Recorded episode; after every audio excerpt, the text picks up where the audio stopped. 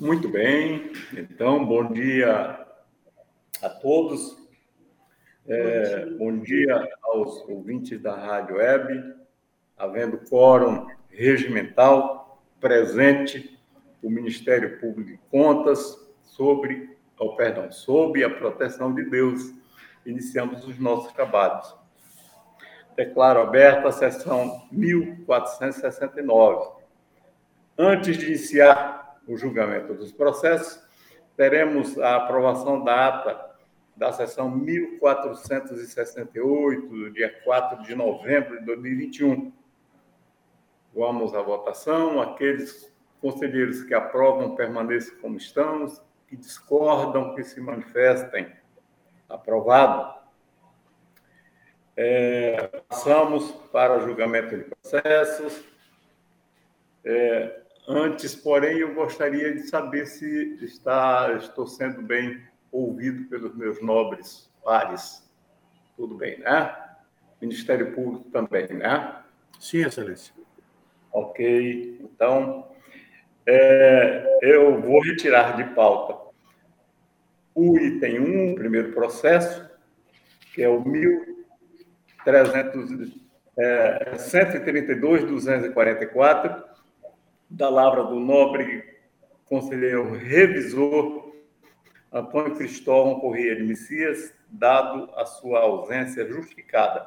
Quero também justificar a ausência do nobre conselheiro Ronald Polanco na sessão de hoje.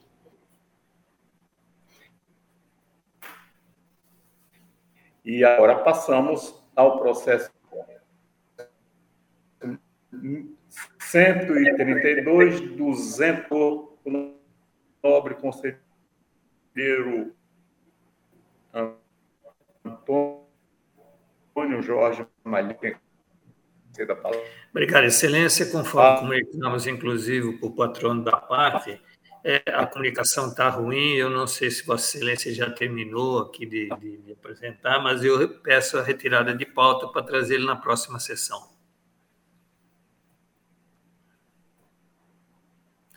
Nobre presidente, eu não sei se eu falei na hora errada, porque a comunicação da sua imagem e som sumiu.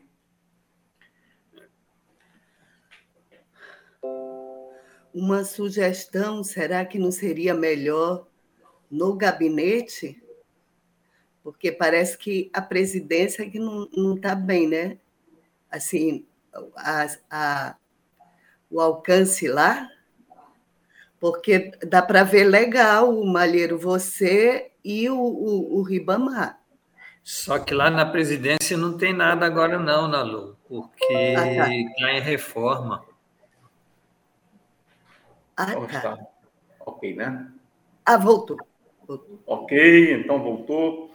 Vossa Excelência, doutor Malheiro, retirou de pauta o processo, é o item 2 da pauta, para trazer na próxima sessão, é isso, sessão. né?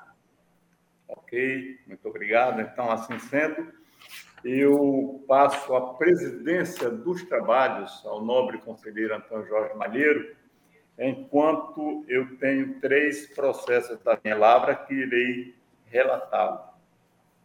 Com a palavra, o nobre conselheiro Antônio Jorge Malheiro. Obrigado, presidente, é uma honra. E assim, dando prosseguimento à pauta, eh, temos agora o julgamento do processo 141.067, uma consulta eh, da Câmara Municipal de Rio Branco, que tem como relator Vossa Excelência, conselheiro Valmir Ribeira, quem eu passo a palavra. Muito obrigado, senhor presidente. Vamos ao relatório. Trata o presente processo de consulta formulada pelo senhor Manuel José Nogueira Lima, presidente da Câmara Municipal de Rio Branco, acerca da Lei Complementar número 173 de 2020, especificamente sobre o artigo 8 é, inciso 8, é, Inciso 8. Informa o consulente que tal solicitação se dá pela diversidade de pareceres que vêm sendo emitidos por outros tribunais de contas favoráveis a reposições inflacionárias do IPCA no, na remuneração dos servidores públicos, a exemplo dos estados de, da Bahia, Mato Grosso e Santa Catarina. A instrução do feito coube à segunda EGCE, que emitiu o relatório técnico de folha 9, barra 13. Emitidos autos ao Ministério Público de Contas, este se manifestou por intermédio de seu ilustre procurador, doutor Sérgio Cunha Mendonça, as folhas 17, barra 21. Este é o relatório, senhor presidente. Obrigado, novo conselheiro. Com a palavra, o novo procurador-chefe, doutor João Isidro. Obrigado, senhor presidente. É, conforme o senhor viu, o presente processo se trata de uma consulta é, do presidente da Câmara Municipal de Rio Branco, o senhor Manuel José Nogueira Lima, consultando essa Corte de Contas sobre a possibilidade ou não é, da Câmara recompor a remuneração dos servidores públicos locais com base na inflação, ou seja, no Índice é, Nacional de Preços ao Consumidor Amplo, IPCA. Ah, o parecer ministerial nesse processo acompanha o entendimento da área técnica pela vedação dessa possibilidade ante a proibição constante do artigo 8 inciso 8 da Lei Complementar Federal número 173 de 2020, que diz que até 31 de dezembro de 2021 não se pode conceder a qualquer título aumento é, da folha de pagamento, em linhas gerais, com as exceções previstas na própria legislação. Ah, o parecer é com base nos precedentes do próprio Supremo Tribunal Federal, que considerou constitucional a Lei 173 de 2020, ou seja, ela não fere a Constituição.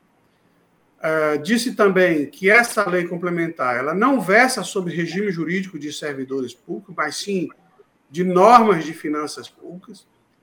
E, por fim, que ela não representa ofensa ao princípio da irredutibilidade do vencimento, ao poder de compra e ao direito adquirido, que são princípios esculpidos no artigo 37, 15, 10 e artigo 5 inciso 36, respectivamente. Então, com essas considerações, o parecer ministerial da Lavra do procurador Sérgio Cunha Mendonça é acompanhando o entendimento da instrução para responder a consulta nos seguintes termos. É vedado, durante a vigência do Programa Federativo de Enfrentamento ao Coronavírus, SARS-CoV-2, instituído pela Lei Complementar número 173 de 2020, até 31 de dezembro de 2021, a expedição de ato concessivo de revisão geral anual ou de recomposição remuneratória de salários dos servidores ante as vedações impostas pela referida lei nos termos é, dos precedentes do Supremo Tribunal Federal. Este é o parecer, senhor presidente, senhoras e senhores conselheiros. Obrigado, novo procurador. Com a palavra, é, o conselheiro Valmir Ribeiro, para conclusão e voto. Muito obrigado, senhor presidente. Então, senhor presidente, eu transcrevo e adoto ao meu voto, é, é, na íntegra, o pronunciamento do Ministério Público de Contas, tendo em vista o meu voto está ipes é, com o pronunciamento do Ministério Público de Contas. Então, este é o meu voto, senhor presidente. Foi na excelência, em votação, conselheira Dulce. Como relator, excelência. Conselheira Nalu. É, é, é extremamente difícil a gente acatar a lei e, e dizer que acata, tem que acatar mesmo a lei, porque é lei, quando, na verdade, se modifica a lei a bel prazer, das, eh, eh, conforme o presidente da República. Então, é extremamente difícil, difícil, e mais ainda. Quer dizer, quando é para dar reajuste para servidores, Aí você tem uma decisão e essa decisão é fechada e a gente tem que cumprir. Quando é para dar calote dos precatórios, e ainda mais, usar o recurso para fazer propaganda política, aí pode. É só dar emenda para os deputados. Se você facilita a vida dos deputados é, é, dando as emendas, abre a possibilidade de, inclusive, mudar essa lei. De, inclusive, mudar essa lei. Né? Só, só um pouquinho. Então, é, é, é impressionante. A gente hoje está numa verdadeira aberração. Nós temos uma ex-presidente que foi pedido o seu impeachment por uma pedalada colocada pelo TCU. E o que é que nós temos hoje aprovado pelo Congresso, pelos deputados federais, é um afronto.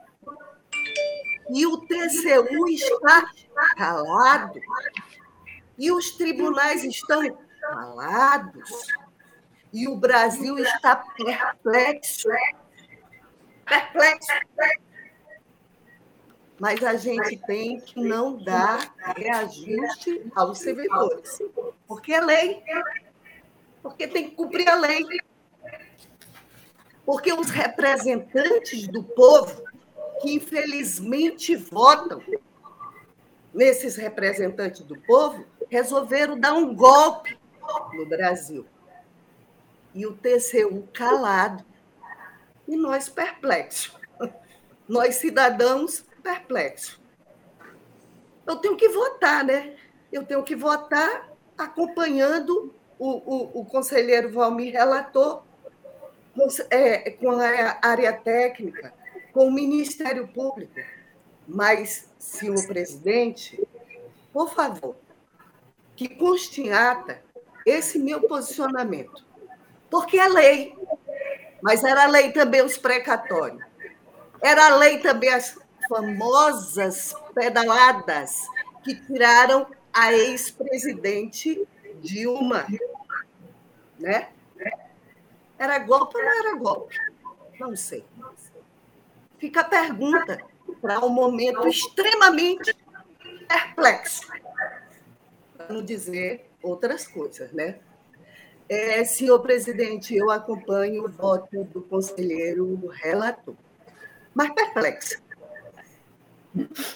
Pois não, conselheira. É, conselheiro Ribamar. Com relator, excelência. Conselheira Maria de Jesus. Acompanho o relator, excelência. E assim decidiu-se a unanimidade, nos termos do voto do nobre conselheiro relator, devendo-se consubstanciar é, as, as, as, colocações feitas pela conselheira Nalu. Dando prosseguimento, então, à pauta, eh, continua com a palavra o nobre conselheiro Valmir Ribeiro, é, agora com o processo é, 140-440, Fundo Municipal de Saúde de Assis Brasil. Com a palavra, então, Vossa Excelência. Ok, senhor presidente. Então, passamos ao relatório. Tratam os presentes autos da prestação de contas do Fundo Municipal de Saúde de Assis Brasil, exercício 2020, de responsabilidade do senhor Antônio Barbosa de Souza, prefeito à época, enviado tempestivamente a esta Corte de Contas, em obediência às normas da Resolução 87 de 2013.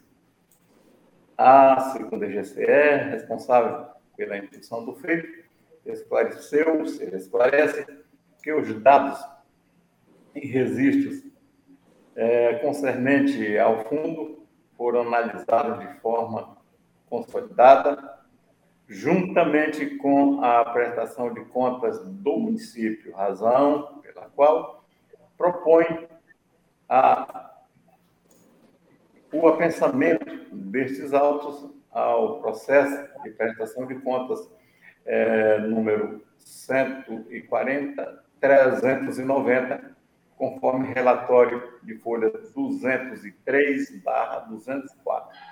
remetidos os autos ao Ministério Público de Contas, este se manifestou, por intermédio do seu ilustre procurador, doutor Sérgio Cunha Mendonça, as folhas 209. É o relatório, senhor presidente. Obrigado, nobre conselheiro. Com a palavra, o procurador-chefe, eh, nobre procurador, doutor João Isidro. Obrigado, senhor presidente. Conforme se ouviu, neste processo, a área técnica certifica que uh, os dados atinentes à prestação de contas do Fundo Municipal de Saúde foram analisados de forma conjunta na prestação de contas de governo da Prefeitura Municipal de Assis Brasil, exercício 2020, é, sendo detalhados itens específicos do relatório de análise técnica naqueles autos, referente ao objeto dos autos, ora em apreciação. Antes exposto, este Ministério Público de Contas acata a proposta da, hora, da área técnica pelo apensamento destes autos ao processo eletrônico de número 140.390. É o parecer, senhor presidente. Com a palavra, o nobre relator, para conclusão e voto. Obrigado, senhor presidente. Vamos a, a, ao voto. Observa-se dos autos que a presente prestação de contas foi elaborada em cumprimento às normas legais. A segunda, IGCE, responsável pela análise da matéria, propôs o apensamento dos autos da prestação de contas do município referente ao exercício, ou seja, ao mesmo exercício de competência, diante do exposto e consubstanciado na análise técnica de folha 223, barra 224, bem como do doutor, do doutor parecer do Ministério Público de Contas, a folha 209, concluo votando, pelo apensamento dos presentes autos ao processo de prestação de contas do município de Assis Brasil, exercício 2020, processo número 1000, perdão, número 140, 390. É assim que vota o senhor presidente. Em votação, conselheira Dulce. Com o relator, excelência. Conselheira Nalu. Acompanho o relator, senhor presidente. Conselheiro Ribamar. Com o relator, excelência. Conselheira Maria de Jesus. Acompanho o relator, excelência. Assim decidiu-se a unanimidade nos termos do voto do nobre conselheiro relator, que continua com a palavra agora com o processo 132-187, Fundo Especial do Poder Judiciário, e assim lhe passa a palavra. Muito obrigado, senhor presidente. Vamos ao relatório. Tratam os presentes autos da prestação de contas do Fundo Especial do Poder Judiciário do Estado do Acre, exercício 2019-18, de responsabilidade da senhora desembargadora Denise Costa Bonfim, presidente do Tribunal de Justiça e gestora do fundo à época. A primeira GCE, responsável pela instituição do feito, manifestou-se às folhas 605 barra 624 e 700 barra 704, é, remetidos autos ao Ministério Público de Contas, esse se manifestou por intermédio do seu procurador, doutor Sérgio Cunha Mendonça, às folhas 709. Este é o relatório, senhor presidente. Com a palavra, o novo procurador, doutor João Isidro. Obrigado, senhor presidente. Senhor presidente, neste processo, a área técnica certifica que os atos de gestão analisados obedeceram às normas legais de regência da matéria. Com essas considerações, o parecer ministerial da Lava do Procurador Sérgio Cunha Mendonça é considerando regular a prestação de contas hora analisada. É o parecer, senhor presidente. Com a palavra, o novo relator, conselheiro Valmir Ribeiro também no mesmo sentido, pela regularidade do, das contas do Fundo Especial do Poder Judiciário do Estado do Acre, referente ao exercício de 2018, de responsabilidade da senhora desembargadora Denise Costa Bonfim, per, perdão, Castelo Bonfim, com fundamento no artigo 51, inciso 1, da Lei Complementar Estadual número 38 de 93, após as formalidades de pelo arquivamento dos autos, é como voto, senhor presidente, Senhoras e senhores conselheiros. Não, Excelência, em votação, conselheira Dulce. Como relator, Excelência. Conselheira Nalu. Acompanho o relator, senhor presidente. Conselheiro Ribamar. Acompanho o nobre relator, Excelência. Conselheira Maria de Jesus. Com o relator, Excelência. E assim decidiu-se a unanimidade pela regularidade nos termos do voto do nobre conselheiro relator. E, e, terminando então os processos de relatoria do nobre conselheiro Valmir Ribeiro, eu, eu então é, lhe, lhe, passo novamente a presidência para a condução dos trabalhos, agradecendo esta oportunidade. Muito obrigado, senhor conselheiro Antônio Jorge Malheiro, muito obrigado. E vamos dar continuidade à pauta com o item 6, é o processo 138.535, que tem como relatora a nobre conselheira do Benedito de Araújo, quem concede a palavra. Obrigada, senhor presidente, senhor procurador-chefe, doutor João Isidro de Melo Neto, querida doutora Érica, senhoras conselheiras, senhores conselheiros. Um bom dia a todos também que nos acompanham. Trata-se de pedido de revisão apresentado pelo senhor Rivelino da Silva Mota, por seu procurador, senhor José Olineide Benigno Gomes, com o objetivo de reformar o Acórdão 1624 da Segunda Câmara, de 29 de agosto de 2017, prolatado nos autos da inspeção número 138.515, que determinou a aplicação de multa ao autor em virtude da contratação de servidora pela Prefeitura de Santa Rosa do Purus, em desacordo com o previsto no artigo 37, segundo da Carta Federal. Nos termos do julgado, cuja relatoria coube a ilustre conselheira Nalu Maria Luz Gouveia, houve a aplicação de multa no valor de 357 reais. O senhor Rivelino da Silva Mota, após o conhecimento da decisão, protocolizou o presente pedido e, em suas razões, afirmou ser diminuto o valor da multa aplicada e que, por isso, ela sequer seria executada e esclareceu que houve exoneração da servidora contratada em desacordo com o artigo 37, segundo da Carta Federal, pelo que pugnou pela reforma do acordo, excluindo a multa imposta. Processo distribuído em 22 de outubro de 2020 tendo a diretoria de auditoria financeira sanitária se manifestado pela segunda inspetoria pelo não conhecimento do referido pedido, uma vez que não preenchida nenhuma das hipóteses previstas no artigo 70 da Lei Complementar Estadual 38/93 e em razão do autor não estar representado por procurador que seja advogado, considerando o previsto no artigo 162 do Regimento Interno desta Casa. O Ministério de Contas por meio de seu ilustre procurador-chefe, Dr. João Isidro de Melo Neto, se manifestou as folhas 17 e 18. É o relatório, excelente. A palavra do Ministério Público para o seu pronunciamento. Obrigado, senhor presidente. Trata-se de pedido de revisão interposto pelo senhor Rivelino da Silva Mota, prefeito do município de Santa Rosa do Purus, à época, em desfavor do acordo número 1624 de 2017 da segunda Câmara, exarado nos autos do processo número 138.515, que lhe aplicou multa é, no valor de 357 reais, em razão da contratação sem concurso público da senhora Emiliane Fátima Lopes. Afirma o peticionante que a penalidade deve ser vista e anulada por se tratar de valor de pequena monta e que, por ser irrisório e insignificante, a Procuradoria-Geral do Estado sequer envida seus esforços para cobrá-la judicialmente.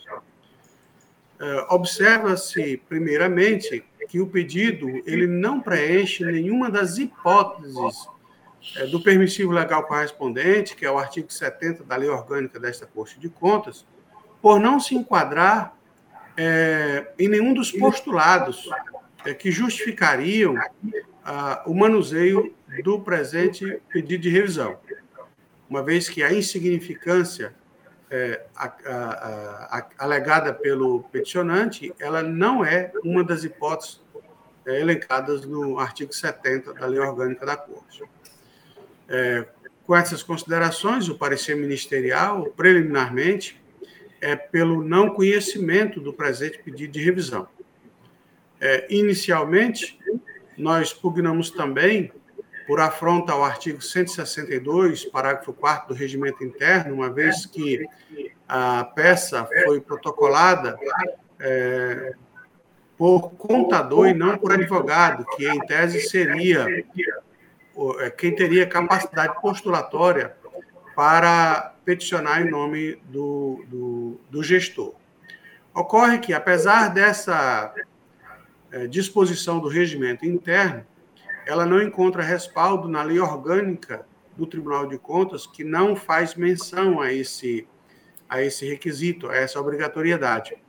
O regimento interno, ele regulamenta a lei orgânica, então ele não poderia inovar trazendo essa, essa determinação. Então, nesse momento, nós é, ratificamos essa parte do parecer para considerar a possibilidade, tratando-se aqui de processo administrativo, a possibilidade de ser é, de ter procurador designado pelo gestor que não seja advogado. É, no entanto, quanto ao mérito, o requerente sustenta que o baixo valor da multa que lhe foi aplicada seria motivo suficiente para que ela fosse revista e anulada, já que a sua insignificância impossibilitaria a sua cobrança judicial. Ora, o mero argumento suscitado revela a clara intenção do senhor Revelino da Silva Mota de não cumprir voluntariamente a decisão tomada por esta Corte de Contas, desprezando sua autoridade e também da norma constitucional que infringiu ao contratar sem a realização de concurso público, situação que é inaceitável de um gestor, de gestor público que tem o dever de bem agir é, com os recursos públicos e de praticar apenas atos que tenham respaldo no ordenamento jurídico. Ante o exposto, este Ministério Público de Contas opina preliminarmente pelo não conhecimento do pedido de revisão, por não se caracterizar nenhuma hipótese do permissivo legal correspondente.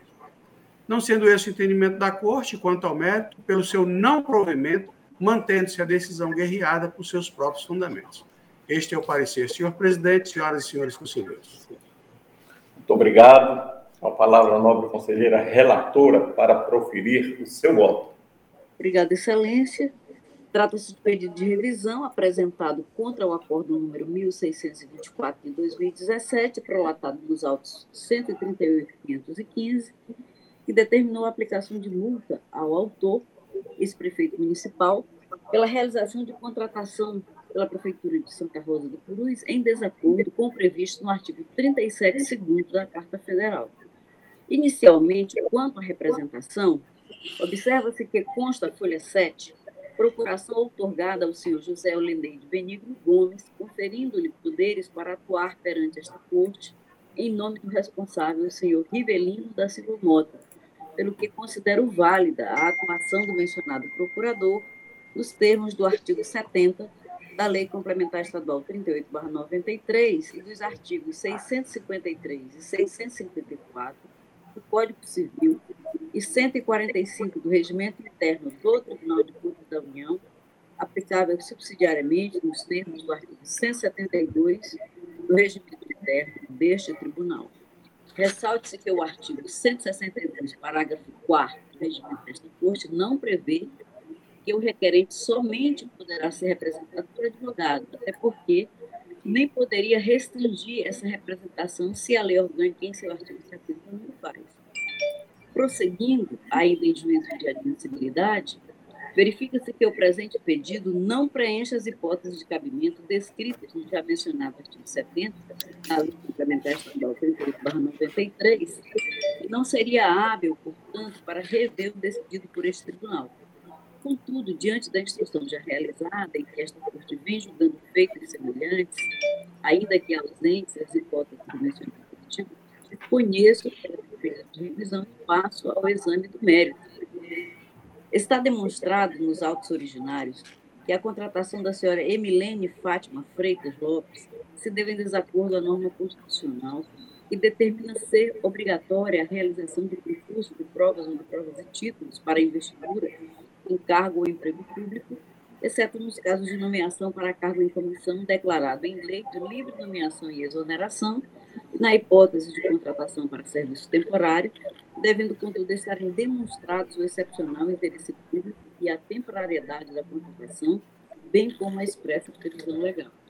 Presente caso, o cargo ocupado pela senhora Emilene Fátima Freitas Lopes era para desempenhar a função de farmacêutica. Como ela própria relatou em sua reclamação trabalhista, o responsável deixou de realizar concurso público para o provimento do referido cargo, o que não pode ser admitido por esta Corte de Contas, uma vez que, inobservados os princípios da legalidade, igualdade, pessoalidade e moralidade, artigo 37 caput, inciso 1 da Carta Federal. Assim, ante a ausência de justificativa, e restando caracterizado o ato praticado com grave infração à norma legal, deve ser mantida a multa aplicada ao responsável, conforme previsto no artigo 89, inciso 2 da referida Lei Complementar 38-93. Quanto ao valor, foi fixado de acordo com os inúmeros precedentes desta Corte, que, em seus julgamentos, sempre busca o efeito pedagógico das condenações impostas, de acordo com os princípios da razoabilidade e da proporcionalidade. Posto isso, conheço o pedido de revisão apresentado pelo senhor Ribeiro da Silva Mota e, no mérito, julgo-lhe improcedente, mantendo o acordo número 1624-2017 da segunda Câmara desta Corte de Contas pelos seus próprios fundamentos e após as formalidades de estilo pelo arquivamento dos autos. É como voto, senhor presidente, senhoras e senhores conselheiros. Muito obrigado. Em votação, conselheiro Antônio Jorge Malheiro. Acompanho o voto, excelência. Conselheira Nalu Maria. Acompanho o voto, senhor presidente. Conselheiro José Ribamar. Com relator, excelência. Conselheira Maria de Jesus. Acompanho a relatora, excelência. Decisão. Decidiu-se a unanimidade nos termos do voto da nobre conselheira relatora. Passamos ao processo 140, 119 tem como relatora, nobre conselheira Ana Maria. A quem conceda a palavra? Hoje não, senhor presidente. É um prazer estar, estar aqui com é, todos e todas é, na sua presidência, é sempre uma honra.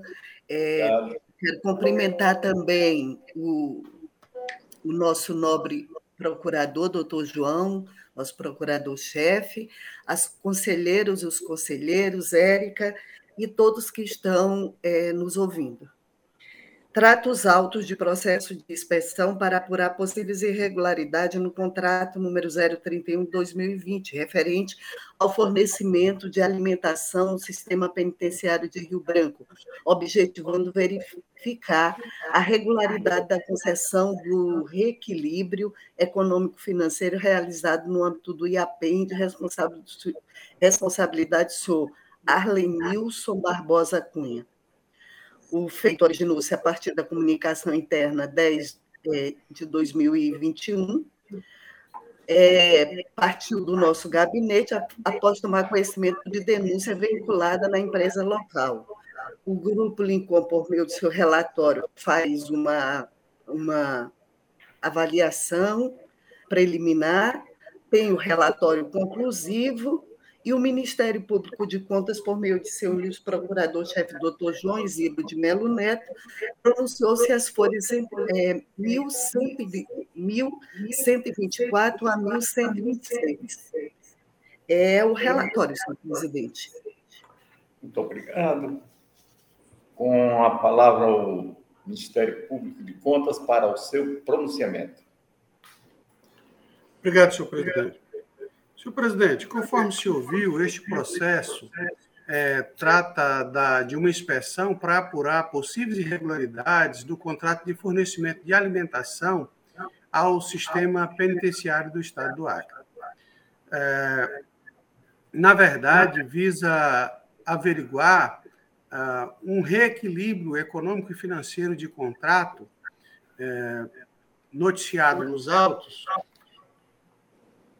é o contrato número 31 de 2020, firmado entre o IAPEM e o Universitário Restaurante, Indústria, Comércio e Agropecuária Limitada.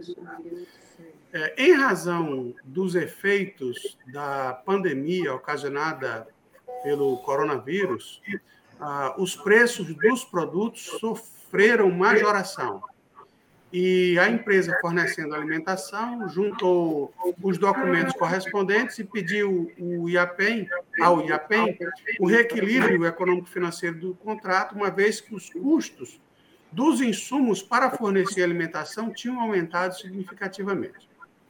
O primeiro pedido foi indeferido, né? É, foi protocolado em setembro de 2020 e foi indeferido ante a manifestação desfavorável da Procuradoria-Geral do Estado, é, consoante se vê as folhas 769 a 778 dos autos, e também foi negado pelo órgão contratante. Ocorre que o mesmo pedido foi reiterado em dezembro de 2020, né, em razão do agravamento do quadro e, e dos reflexos dos preços é, é, ali, dos produtos alimentícios, né, o reflexo da pandemia no aumento dos preços dos produtos alimentícios, que é, inclusive, um fato notório. E desta feita, a Procuradoria-Geral do Estado manifestou-se favoravelmente e o pleito foi deferido pelo IAPEN através do apostilamento de folhas 1041 a 1045. A análise técnica desta corte emitiu um relatório afirmando não haver nos autos todos os documentos indispensáveis para análise conclusiva é, é, sobre a regularidade ou não do reajuste do valor contratual. Em razão disso, pediu a citação do gestor para que apresentasse a integralidade do processo administrativo correspondente. Devidamente citado, o senhor Arlenilson Barbosa Cunha apresentou a documentação solicitada, é, que foi acostada às folhas 76 a 1079 dos dados. O relatório técnico complementar é, manifestou-se pela regularidade do reequilíbrio econômico-financeiro realizado pelo APEM, pelo IAPEM, por ter considerado que houve economicidade no reajuste, quando observada a média de aumento de preço dos produtos alimentícios e, por isso, sugeriu o arquivamento dos autos. O parecer ministerial acompanha as conclusões da área técnica, uma vez que a média de variação dos preços alimentícios, conforme documentação juntada aos autos, foi de 64,47%. Ou seja, os preços dos insumos utilizados no fornecimento de alimentação subiram 64,47% desde do, da assinatura do termo contratual. No entanto, o reequilíbrio econômico-financeiro deferido pelo IAPEI foi de apenas 44,70% para almoço e jantar e 45,20% para almoço e jantar com prescrição, conforme demonstrado nos quadros de folhas 1108 a 1110. A 110. Com essas considerações, comprovado que o aumento de preço dos produtos alimentícios, é, é, comprovado o efetivo aumento dos preços dos produtos alimentícios bem como a demonstrada economicidade do reajuste concedido, este Ministério Público de Contas opina pela regularidade da execução contratual ora examinada. Este é o parecer, senhor presidente, senhoras e senhores conselheiros. Muito obrigado. Passamos à nova conselheira relatora é, para proferir o seu voto. Senhor presidente, antes de, de falar o meu voto, eu queria sugerir a todos nós que, quando não estivermos falando, é, possamos fechar nosso microfone, porque está parecendo um filme de assombração, assim, sempre um, um negócio no meio. Aí a gente poderia fechar os nossos microfones quando não estivéssemos falando. É, senhor presidente, o, o, Grupo Lincoln conclui que foram acostados os autos do processo, documento e justificativa que comprova a adoção de procedimentos legais que motivou o reajuste na ordem de 44,70 para os itens 1 e 3 e 45,20 para os itens 2 e 4, motivo pelo qual opina-se pela irregularidade, sugerindo pelo arquivamento do processo. É, esse é o voto, como também notificar o senhor Arley Nilson Barbosa Cunha, diretor-presidente do IAPEM, do resultado do presente feito, como também pedir à nossa assessoria de comunicação do Tribunal de Contas que encaminhe aos veículos de comunicação porque essa foi uma denúncia colocada por meio de, de dos, dos meios de comunicação e partiu do nosso gabinete que a gente é, é, trabalha esses dois anos com o IAPEM e a gente verificou a regularidade do procedimento. Então, é regular. Eu voto, senhor presidente. Em votação. Conselheiro Antônio Jorge Malheiro. Acompanho o voto, excelência. Conselheira Dulcinea Benício. Com a relatora, excelência. Conselheiro José Ribamar. Com a relatora, excelência. Conselheira Maria de Jesus. Acompanha a relatora, excelência. Decisão, decidiu-se a unanimidade nos termos do voto da nobre conselheira relatora. Passamos ao processo 140 969. Continua como relatora nobre conselheira Ana Lu Maria. Quem concede a palavra? Obrigada, senhor presidente. Trato os autos de recurso de reconsideração interposto pelo senhor Glenilson Araújo Figueiredo, diretor-presidente do Instituto de Terra do Acre Iterac, à época, é, no Acórdão 12.632-2021 plenário. É, foi por maioria nos termos do conselheiro revisor Antônio Jorge Malheiro, pela regularidade com ressalva, é, e o que, se, o que se recorre é a não aplicação de sanção de multa no valor de 7.140. É, diante do exposto, a terceira IGCS manifestou preliminarmente pelo conhecimento do presente recurso e o Ministério Público de Contas manifestou as folhas 5355, por meio do seu ilustre procurador-chefe, doutor João Isidro de Melo Neto, que opinou pelo não conhecimento do recurso, como também a, a DAFO. É o relatório, senhor presidente. Obrigado. Com a palavra do Ministério Público para o seu pronunciamento. Obrigado, senhor presidente. Senhor presidente, conforme o senhor viu do relatório que acaba de ser lido, o senhor é, Glenilson Araújo Figueiredo, é, ex-gestor do Interacre, é, protocolou o presente recurso de reconsideração, é, se insurgindo quanto à multa que teria sido aplicada no acordo recorrido. Ocorre que a multa ela fez parte do voto vencido a decisão, que foi por maioria, foi considerando regular com ressalvas a prestação de contas hora examinada. Então, em razão disso, nós temos duas situações. A primeira é que não há nenhum fundamento, de fato, a justificar o recurso de reconsideração, razão pela qual ele não deveria ser conhecido. Ultrapassada esta preliminar, se a Corte assim entender, Quanto ao mérito, é, a gente verifica que está ausente uma das condições é, da ação, ou seja, um dos pressupostos para o desenvolvimento válido e regular do processo, qual seja o interesse de agir. Não há interesse em quem não foi condenado, né? quem não sofreu alguma sanção em razão da decisão. O processo foi considerado regular com ressalva. Né? Então, o processo, nesse sentido, ele não se mostra necessário e útil a propiciar qualquer vantagem ao demandante, tornando, portanto, dispensável e desnecessário o provimento almejado nos autos. E sendo assim, outra alternativa não resta a este Ministério Público de Contas, senão apinar pelo não conhecimento do recurso, por não preencher nenhuma das condições, é, para o manuseio do presente processo, e no mérito, é, pelo arquivamento do processo sem resolução do mérito, com fundamento no artigo 485, inciso 6 do Código de Processo Civil, de aplicação subsidiária nos termos do que dispõe o artigo 172 do Regimento Interno Local. Este é o parecer, senhor presidente, senhoras e senhores. É, com palavra nova, conselheira relatora, para proferir o seu voto.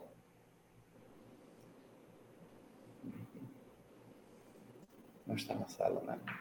Aguardar um pouco para a nobre conselheira é, retornar a, ao seu assento.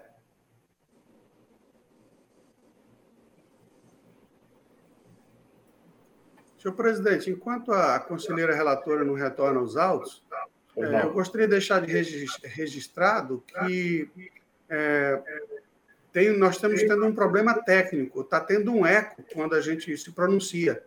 Né? Eu estou ouvindo, a, o que eu estou falando agora, eu estou ouvindo novamente, né? É, sendo é, colocado. Então, não sei se os pareceres, os votos, eles estão sendo bem entendidos pelo, pelos membros da corte, em razão desse problema técnico, que, se for possível, é, eu gostaria que Vossa Excelência pedisse à assessoria do tribunal que corrigisse. Obrigado, Excelência. Ok, vamos procurar ver. Ah, quero só informar que aqui, para nós, está chegando perfeitamente, chegando muito bem, como se estivéssemos presentes realmente, mas vamos procurar ver isso aí, meu nobre doutor.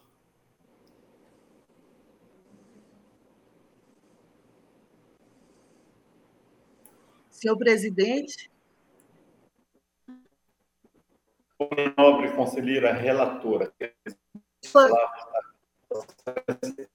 Desculpa, mas aconteceu alguma coisa aqui que eu não consegui detectar. Mas ainda bem que consegui voltar.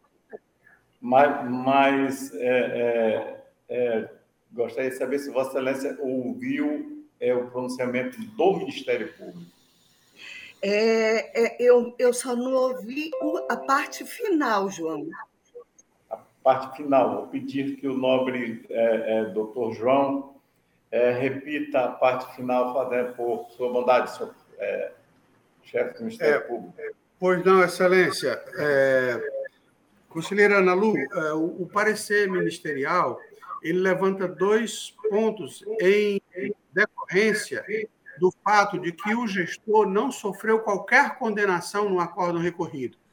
O primeiro é que não é, o pedido não se enquadra em nenhuma das hipóteses do permissivo legal correspondente, então sequer deveria ser conhecido.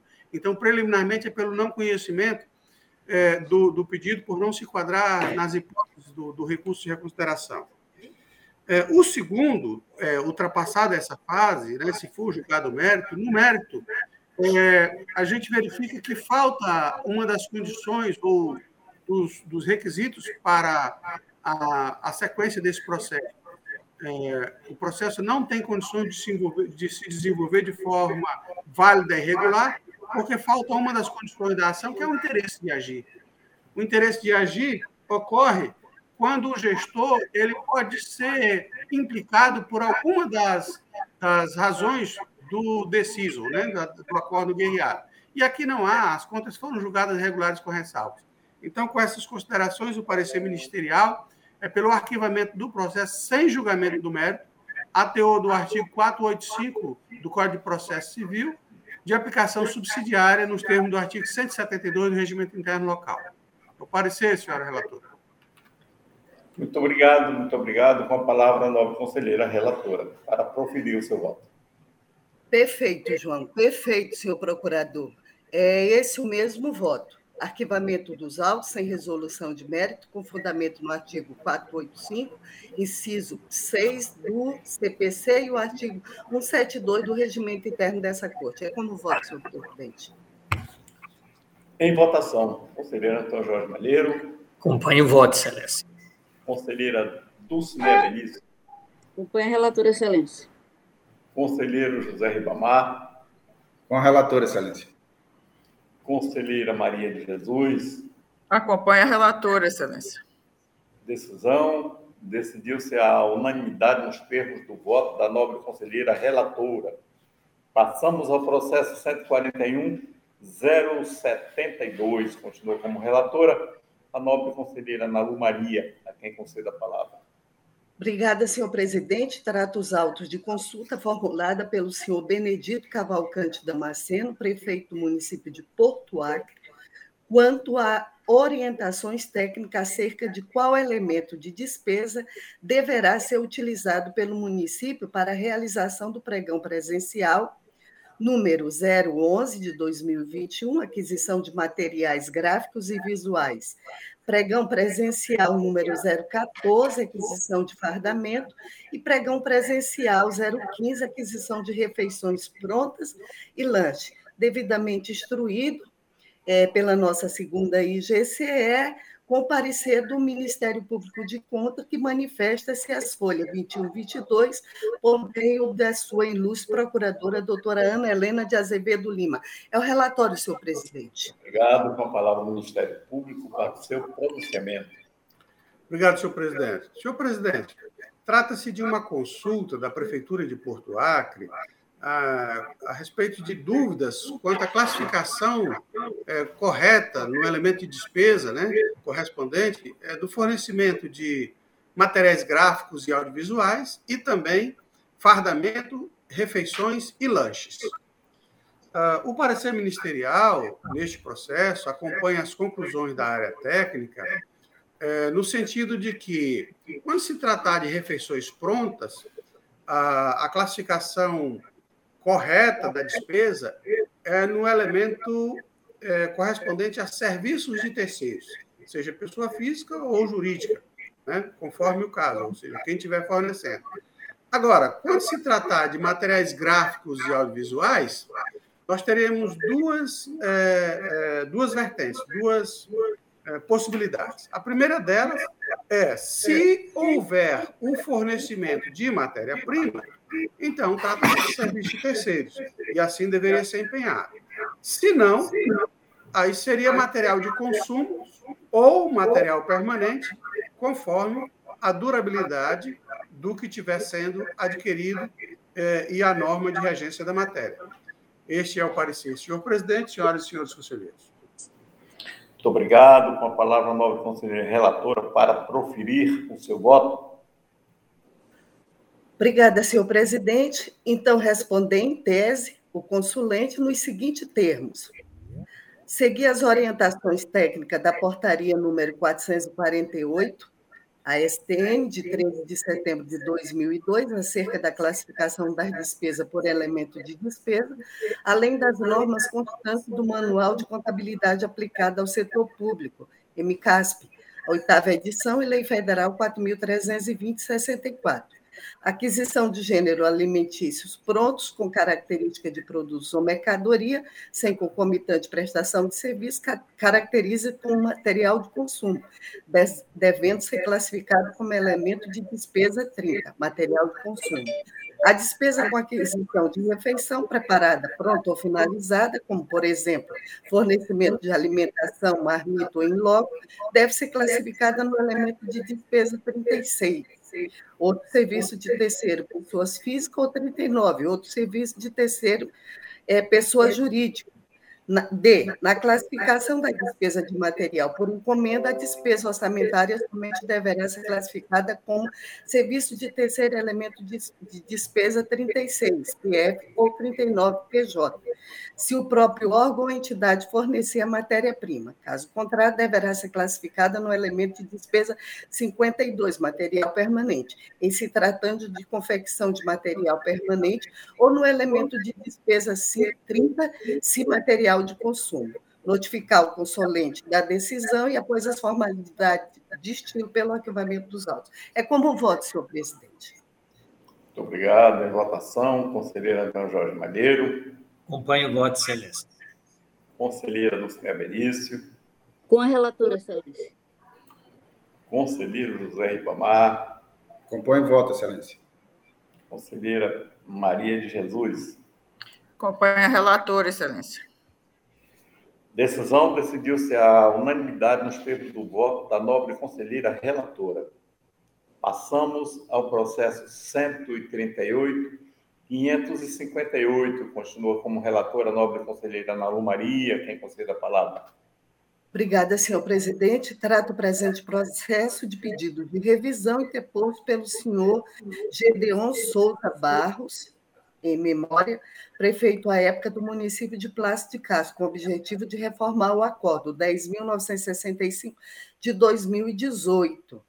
É, essa decisão foi da nossa é, querida é, conselheira Maria de Jesus Cavalho de Souza, aplicação de uma multa no valor de 14.280, é, havia toda uma é, questão de limite de despesa, A quarta IGC em análise manifesta no, no, presente pedido de revisão e o Ministério Público de Conta, por meio de, seu de sua ilustre procuradora doutora Ana Helena de Azevedo, manifesta-se as folhas 21 a 23. É o relatório, senhor presidente.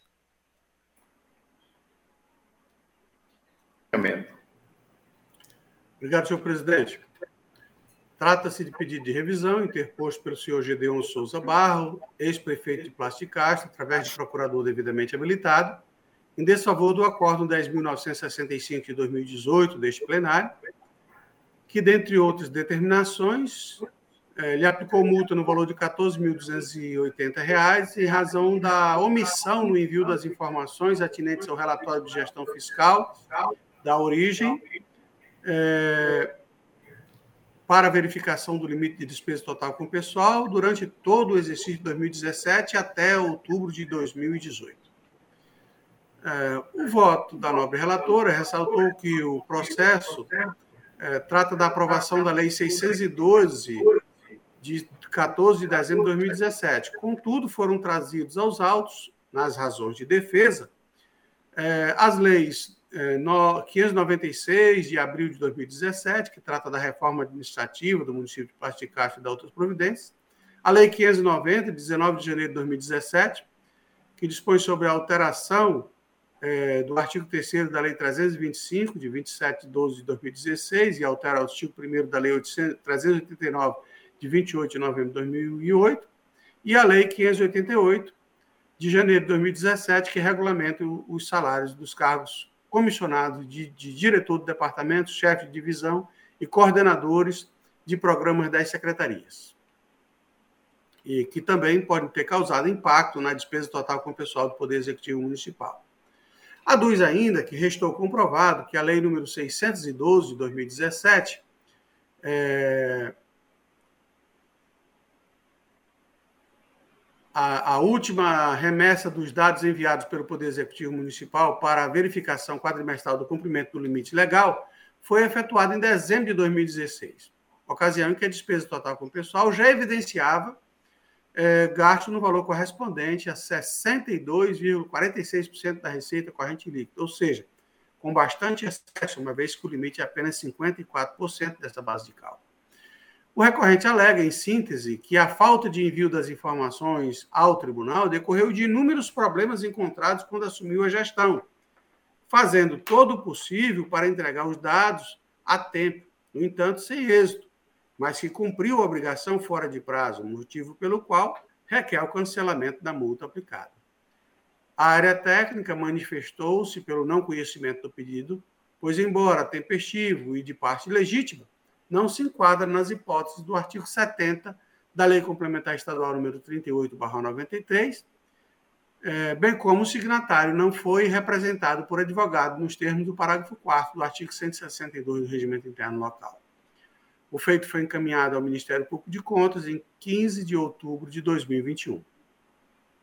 A medida tempestiva foi interposta por sucumbente no julgado e se enquadra na hipótese do inciso 5 do artigo 70 da Lei Orgânica Local, ou seja, na superveniência de fatos novos, pelo encaminhamento de dados após a decisão guerreada. Quanto ao requerente não ter sido representado por advogado, ressalta-se que o regimento interno da Corte indevidamente inovou, uma vez que a Lei Complementar Estadual número 38/93 em nenhuma disposição exige a defesa técnica da mesma forma que a lei orgânica do Tribunal de Contas da União também não existe, é, e é paradigma para os demais tribunais de contas por força do que dispõe o artigo 107, aliás, o artigo 75 da Constituição Federal de 88. Registra-se ainda que, segundo a informação da relação de gestores municipais de 2021 a 2024, o peticionário faleceu em 20 de maio de 2021, mas tendo em vista que o processo em tela se desenvolveu regularmente, não há qualquer óbice para a sua continuidade, ou seja, ele foi citado antes é, do seu falecimento e o processo decorreu regularmente. No mérito, em consulta ao sistema de análise e prestação de contas deste tribunal, o SICAP, verifica-se que os dados de 2017 foram enviados somente a partir de dezembro de 2018 e que o Poder Executivo iniciou o exercício em tela em 2017, já com despesa de pessoal da ordem de 62,30% da receita corrente líquida, encerrando aquele exercício, ou seja, de 2017, com 75,02% da receita corrente líquida, em desacordo com o que estabelece a linha B do inciso 3 do artigo 20 e com o artigo 23, ambos, da Lei Complementar Federal número 101 de 2000. É, vindo a se adequar apenas em abril de 2020, quando as despesas de pessoal representaram 52,82% da receita corrente líquida, não havendo, portanto, circunstâncias favoráveis a serem consideradas que, alteri, que autorizem a modificação do julgado. Com essas considerações, o parecer ministerial da Lavra da Procuradora Ana Helena de Azevedo Lima é pelo conhecimento do pedido e do mérito pelo seu não provimento, mantendo-se o acordo recorrido por seus próprios fundamentos. Este é o parecer, senhor presidente, senhoras e senhores conselheiros. Com palavra, nobre conselheira relatora, para proferir o seu voto. Obrigada, senhor presidente. Antes do voto, quero me solidarizar à família do seu Gedeon, principalmente sua esposa, deixou um bebezinho é, que nunca vai conhecer o pai, e em pleno século XXI nós tivemos uma execução uma execução bem parecida de várias épocas que já vivemos, tanto aqui como no Brasil, é, e até hoje sem resposta. Então, é preciso que a polícia, é, os órgãos do governo do Estado, dê uma resposta à família e à sociedade. Diante disso, senhor presidente, é, voto conhecer o pedido de revisão e, no mérito, pelo seu não provimento, mantendo-se o acordo recorrido por seus próprios fundamentos, após as formalidades de estilo, pelo arquivamento do processo, como voto, senhor presidente. Muito obrigado. Em votação, conselheira Antônio Jorge Maneiro. Acompanho o voto, excelência. Conselheira Dulcinea Benício. Com a relatora, excelência. Conselheiro José Ribamar. Acompanho o voto, excelência. Conselheira Maria de Jesus. Acompanho a relatora, excelência. Decisão. Decidiu-se a unanimidade nos termos do voto da nobre conselheira relatora. Passamos ao processo 140, 456. Tem como relator o nobre conselheiro José Ribamar, a quem concedo a palavra. Obrigado, senhor presidente, senhor procurador, senhoras e senhores conselheiros, trata o presente processo da prestação de contas do Fundo Municipal de Saúde de Chapuri, exercício de 2020, apresentado tempestivamente, que teve como gestor o senhor Francisco Biraci Machado de Vasconcelos. A primeira inspetoria emitiu relatório de análise técnica manifestando pelo pensamento dos autos a prestação de contas da Prefeitura Municipal de Chapuri do exercício 2020, para que os dados sejam analisados de forma conjunta o Ministério Público, por meio do seu ilustre procurador, doutor João Zia de Melo Neto, pronunciou-se as folhas 132 e 133. É o relatório, senhor presidente.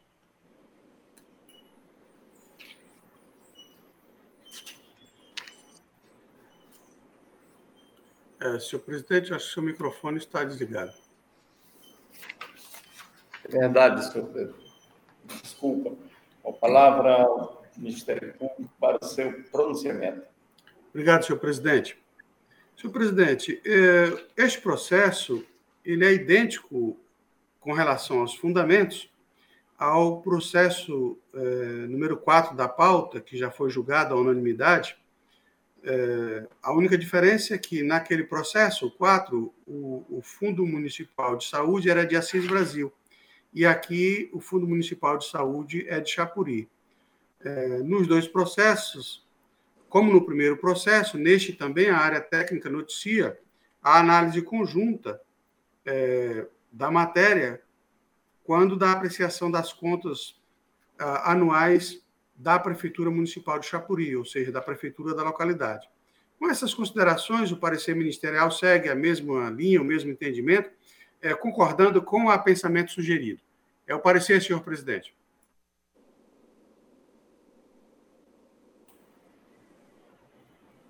Seu microfone, senhor presidente. Obrigado, senhor presidente.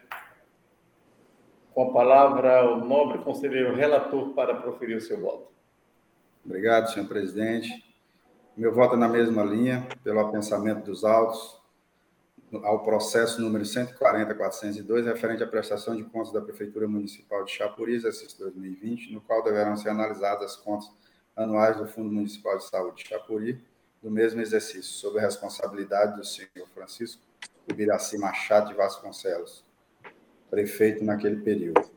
É, o, é como voto, excelência.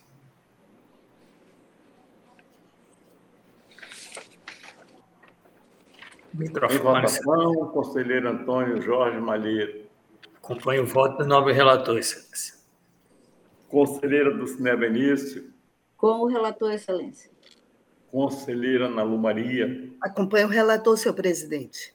Conselheira Maria de Jesus. Com o relator, excelência. Decisão, decidiu-se a unanimidade nos termos do voto do nobre conselheiro relator Passamos ao processo 138.859. Continua como relator, nobre conselheiro José Ribamar, a quem concedo a palavra. Obrigado, senhor presidente. Trato o presente processo de inspeção instaurada a partir da comunicação interna da DAF para apurar possíveis irregularidades na execução do contrato número 05-2015-010A, firmado entre o DEPAS e o consórcio ASA, com valor global de R$ 3.328.324,14, cujo objeto era a contratação de empresas de engenharia para execução de obras de infraestrutura de vias urbanas no bairro Isaura Parente, no município de Rio Branco, sob a responsabilidade do senhor Edivaldo Soares Magalhães e dos senhores Rogério da Silva Rocha, Marcos Vinícius de Oliveira, Holanda, e da senhora Lana Rairê Nascimento da Silva, diretor-presidente fiscais da obra à época, respectivamente. Após a inspeção em loco, a, a quinta IGCE analisou os dados e a documentação apresentada e emitiu relatório técnico apontando falha no planejamento da obra e superfaturamento no valor de R$ 246.141,40. Citados os gestores, os mesmos apresentaram defesa e novos documentos tempestivamente, com exceção da senhora Lana Raire Nascimento da Silva. Após análise da justificativa, a quinta IGCE manifestou-se pela manutenção, pela manutenção das irregularidades anteriormente apontadas. O Ministério Público, por meio do seu ilustre procurador, doutor Sérgio Cunha Mendonça, pronunciou-se as folhas 190 e 197 dos autos. É o relatório, senhor presidente.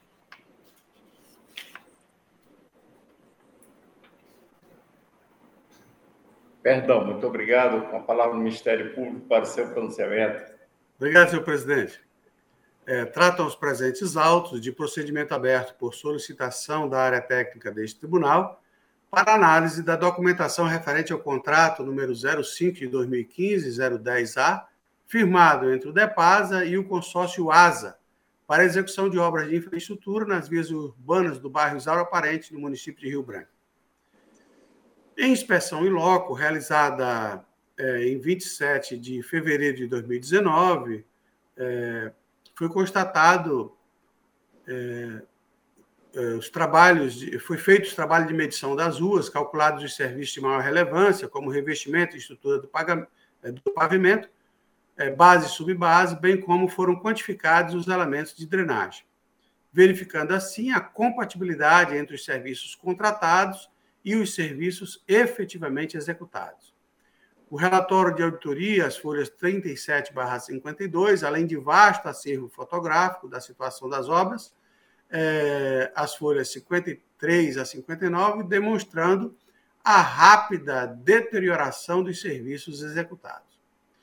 Houve a citação dos senhores Edivaldo Soares Magalhães, ex-diretor-presidente do DEPAS, e dos senhores Marcos Vinícius Oliveira de Holanda, Rogério da Silva Rocha Ilana Raire Nascimento da Silva, engenheiros fiscais da obra. A diretoria de auditoria financeira e orçamentária deste tribunal não requereu a citação da empresa contratada. A defesa dos senhores Edivaldo Soares Magalhães, através de procurador constituído nos autos, do senhor Rogério da Silva Rocha e do senhor Marcos Vinícius de Oliveira Holanda, é, foram acostadas aos autos as folhas 95/112, 113 a 125 e 157 a 165. Não houve defesa da senhora Lana Raire Nascimento da Silva, conforme certidão da Secretaria das Seções, as folhas 166. É, consta relatório complementar, as folhas 169 a 181. Após análise das defesas apresentadas, a Diretoria de Auditoria Financeira e Orçamentária desse tribunal concluiu que permaneceram as seguintes irregularidades: a ausência de justificativa para a realização das alterações contratuais, em desacordo com a norma do artigo 165, inciso 1, alíneas A e B da Lei das Licitações, a Lei 8666 de 93, vez que não houve a configuração ou a comprovação das justificativas apontadas. E dois, pagamento por serviços não executados, referente à pavimentação e drenagem, no montante de R$ 246.141,40.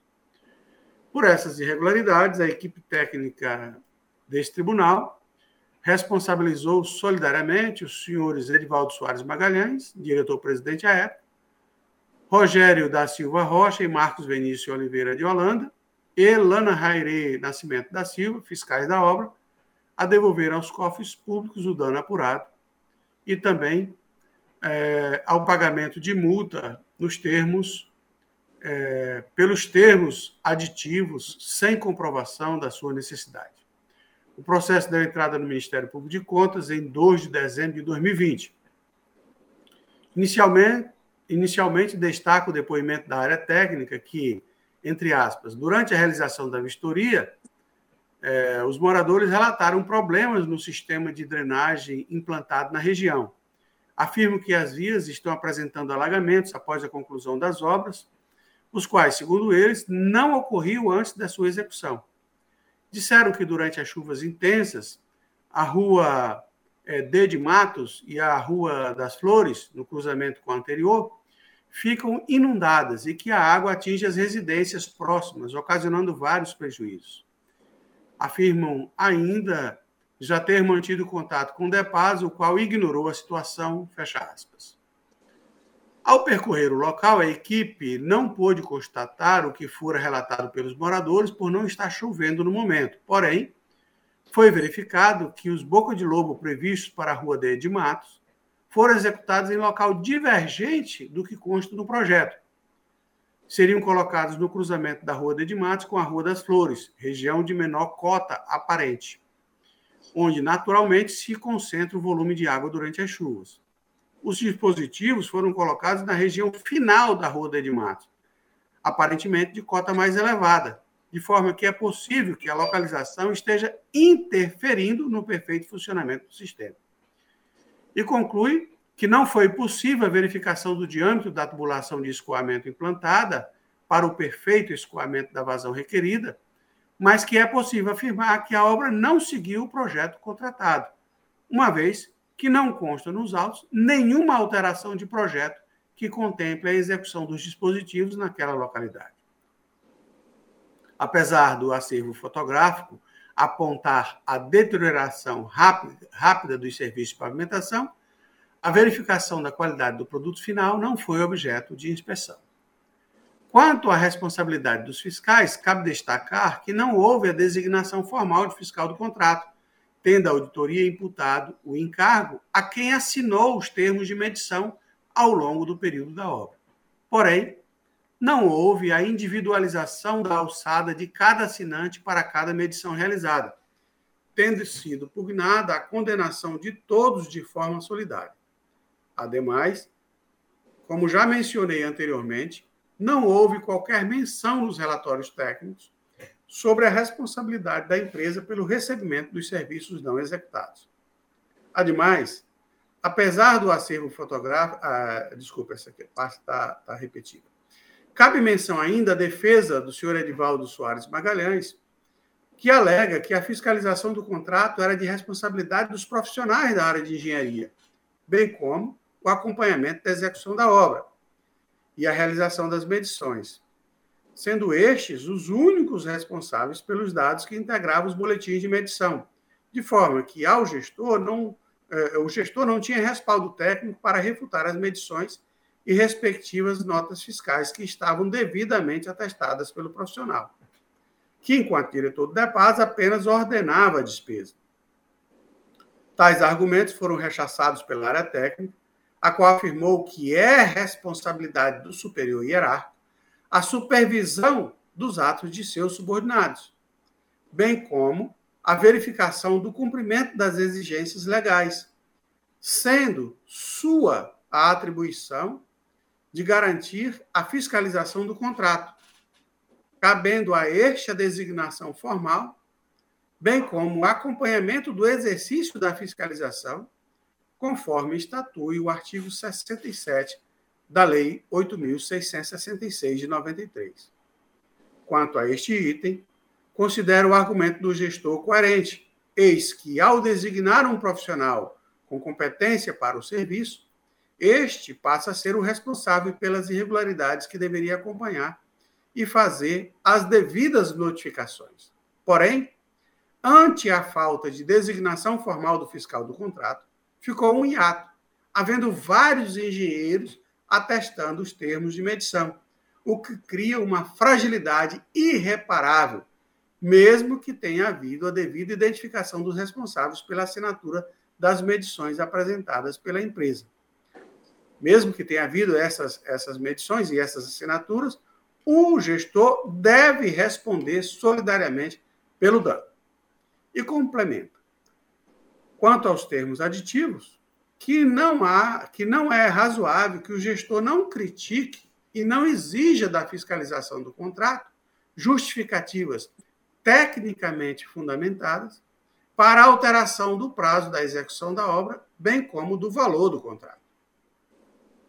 Sobre estes, considerando que o prazo inicial da obra era de seis meses, tendo se estendido pelo prazo de 18 meses, não havendo justificativas para esse alongamento desproporcional, ratifico a conclusão da Diretoria de Auditoria Financeira e Orçamentária deste tribunal. Ante o exposto, este Ministério Público de Contas opina alternativamente no seguinte sentido. Primeiro, pela citação da empresa prestadora do serviço, que é o consórcio ASA, para responder pelas irregularidades apontadas neste processo. E pela determinação à área técnica que faça a devida individualização da responsabilidade de cada fiscal referente a cada texto assinado. Caso não seja esse o entendimento do nobre relator, da nobre relatoria, opino pela condenação solidária dos senhores Edivaldo Soares Magalhães, ex-diretor-presidente do DEPAS, e dos senhores Marcos Vinícius Oliveira de Holanda, Rogério da Silva Rocha e Lana Raireia Nascimento da Silva, engenheiros fiscais da obra, a devolução do valor de R$ 246.141,40 pelo pagamento de serviços não executados de pavimentação e drenagem. Dois, pela condenação dos responsáveis ao pagamento de multa acessória fixada a critério do plenário, de acordo com a autorização incerta no artigo 88 da Lei Complementar Estadual número 38/93. E três, pela aplicação de multa sanção aos senhores Edivaldo Soares de Magalhães, ex-diretor é, presidente do DEPASA, é, com fulcro no inciso 2 do artigo 89 da Lei Complementar Estadual número 38/93, ante a realização de alterações contratuais sem justificativas, em desacordo com o artigo 65, inciso 1, alíneas A e B da Lei Federal 8666 de 93. E quatro, pelo encaminhamento do resultado desta apuração ao douto Ministério Público do Estado do Acre para as providências que entender necessárias. Este é o parecer da Lavra do Procurador Sérgio Cunha Mendonça. Passamos a palavra ao nobre conselheiro relator da maternidade para proferir o seu voto. Obrigado, senhor presidente.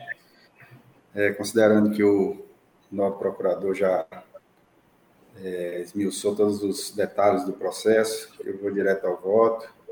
É, o voto é no mesmo sentido, é, porém, deixo de determinar a citação em face do lapso temporal de mais de cinco anos, é, que é, com certeza comprometeria o exercício da ampla defesa.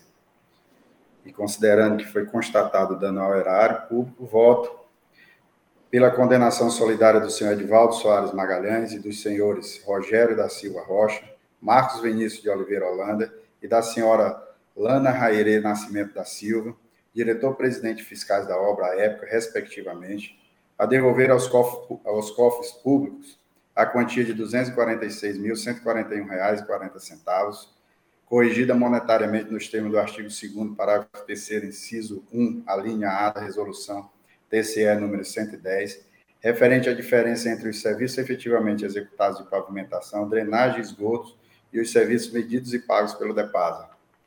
2. Pela aplicação de multa aos responsáveis no percentual de 10% no valor a ser devolvido ao erário por cada um deles, nos termos do artigo 88 da Lei Complementar Estadual número 3893. Pela aplicação de multa, sanção ao senhor Edivaldo Soares Magalhães, diretor-presidente à época, no valor de R$ 14.280, nos termos do artigo 89, incisos 2 e 3 da Lei Complementar número 38, em face da não designação formal de fiscal da obra e da realização de alterações contratuais sem justificativa, descumprindo os artigos 65 e 67 da Lei Federal 866 de 93, e pelo encaminhamento da do, do que foi apurado nos autos ao Ministério Público eh, Estadual para as devidas providências que entender necessário. 4 e 5, após as formalidades de estilo, pelo arquivamento dos autos. É como voto, senhor presidente, senhoras e senhores conselheiros. É, senhor presidente, uma questão de ordem. Pois não. É, eu gostaria de confirmar com Vossa Excelência ou com o relator, é, na pauta, quem está elencado como responsável neste processo.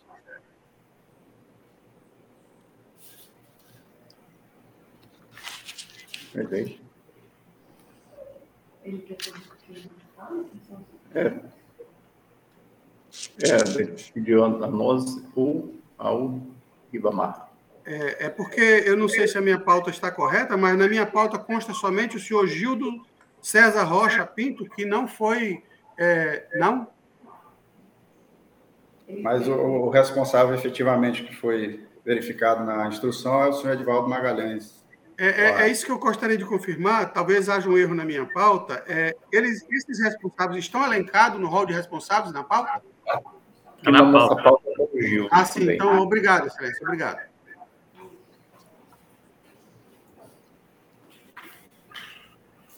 Ok, então estamos em votação, é isso? O nobre conselheiro relator já proferiu seu voto, não é isso? Já. Então vamos à votação. Em votação, conselheiro Antônio Jorge Maria. Obrigado, Excelência. Excelência, tendo em vista que no processo ficou, é, entendi que o nobre relator conduziu o processo pela, pela situação em que não houve indicação dos fiscais, e, portanto, um deu início, o outro continuou, daí não ter feito a discriminação. Então, nesse caso, eu acompanho o voto do nobre relator, Excelência. Conselheira do Ciné Benício. Com relator, Excelência. Conselheira Nalu Maria. Acompanho o relator, senhor presidente. Conselheira Maria de Jesus. Com o relator, Excelência. Decisão. Decidiu-se a unanimidade nos termos do voto do nobre conselheiro relator Prosseguindo a pauta, passamos ao processo 138.963, é, que tem como relatora a nobre conselheira Maria de Jesus, a quem concede a palavra. Obrigada, Excelência. É, quero cumprimentá-lo e também as conselheiras e conselheiros, ao novo procurador e a secretária Érica Abud.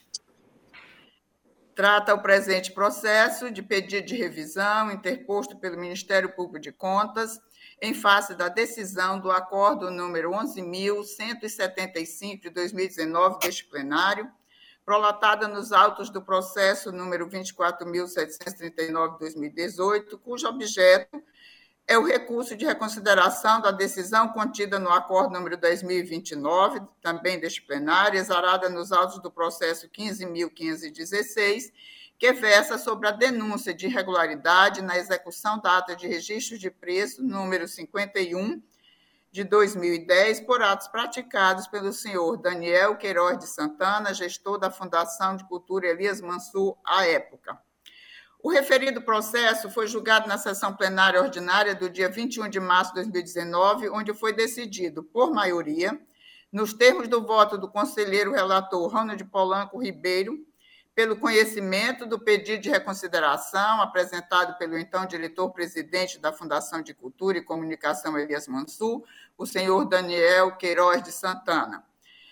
No mérito, pela procedência para excluir os itens 2 e 3 do acordo número 10.029. 3, pela notificação do então gestor pelo resultado deste julgamento. Divergiu o conselheiro José Augusto Araújo de Faria, seguido pela conselheira substituta Maria Jesus Carvalho de Souza, que votou pelo conhecimento e, no mérito, negou provimento ao apelo. Após a somalidade de estilo, o arquivamento, o processo foi arquivado. O Ministério Público de Contas, insatisfeito com a decisão Supra, protocolizou tempestivamente o presente pedido de revisão em 28 de agosto de 2019 como se observa pela certidão de folha 4, emitida pela Secretaria das Seções. No pedido de folhas 2 e 3, o doutor Parquet requer a reforma da decisão, alegando em síntese que o pedido de revisão assemelha-se à ação rescisória do processo comum, conforme entendimento do TSE, valendo para corrigir violação, violação manifesta da norma jurídica ou qualquer erro ou engano apurado. A, Dois, ao acatar justificativas para a contratação de iluminação e sonorização de eventos depois de três tentativas fracassadas de licitação, parece aceitável a decisão da Corte, apesar das inconformidades procedimentais constatadas. Porém, deixar de sancionar o segundo item sob o pretexto de que o fato não fazia parte da denúncia que originou o processo, 15.516, a decisão não se mostra acertada. Três, a Corte de Contas tem o poder de iniciativa de atuação, de modo que, agindo sob a regência da verdade real e do formalismo moderado, dentre outros princípios, não pode desconsiderar as irregularidades escolhidas em seus efeitos, conforme entenderam os votos vencidos do Aresto. E, por fim, requer o reconhecimento da procedência do pedido com vistas a corrigir o erro apontado e manter a sanção aplicada, que não parece desproporcional à infringência, considerando o descumprimento do artigo 51, inciso 3, a linha B, combinado com o artigo 78, ambos da Lei Complementar 38. A terceira Inspetoria Geral de Controle Externo emitiu relatório de análise técnica de folhas 18 a 21, E o senhor Daniel Queiroz de Santana, gestor à época, foi notificado da existência do presente pedido de revisão em 11 de dezembro de 2020, conforme certidão de publicação à folha 26, para querendo apresentar contrarrazões recursais.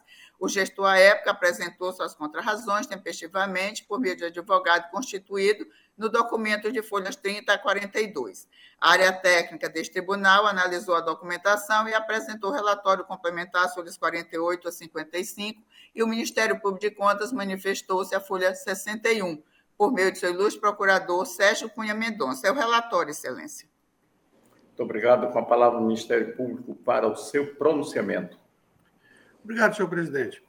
É, para não ser repetitivo, é, conforme já foi transcrito é, no relatório que acaba de ser lido, é, exatamente pelos fundamentos que ali estão, o Ministério Público pede o conhecimento e o provimento do presente pedido. É o parecer, senhor presidente.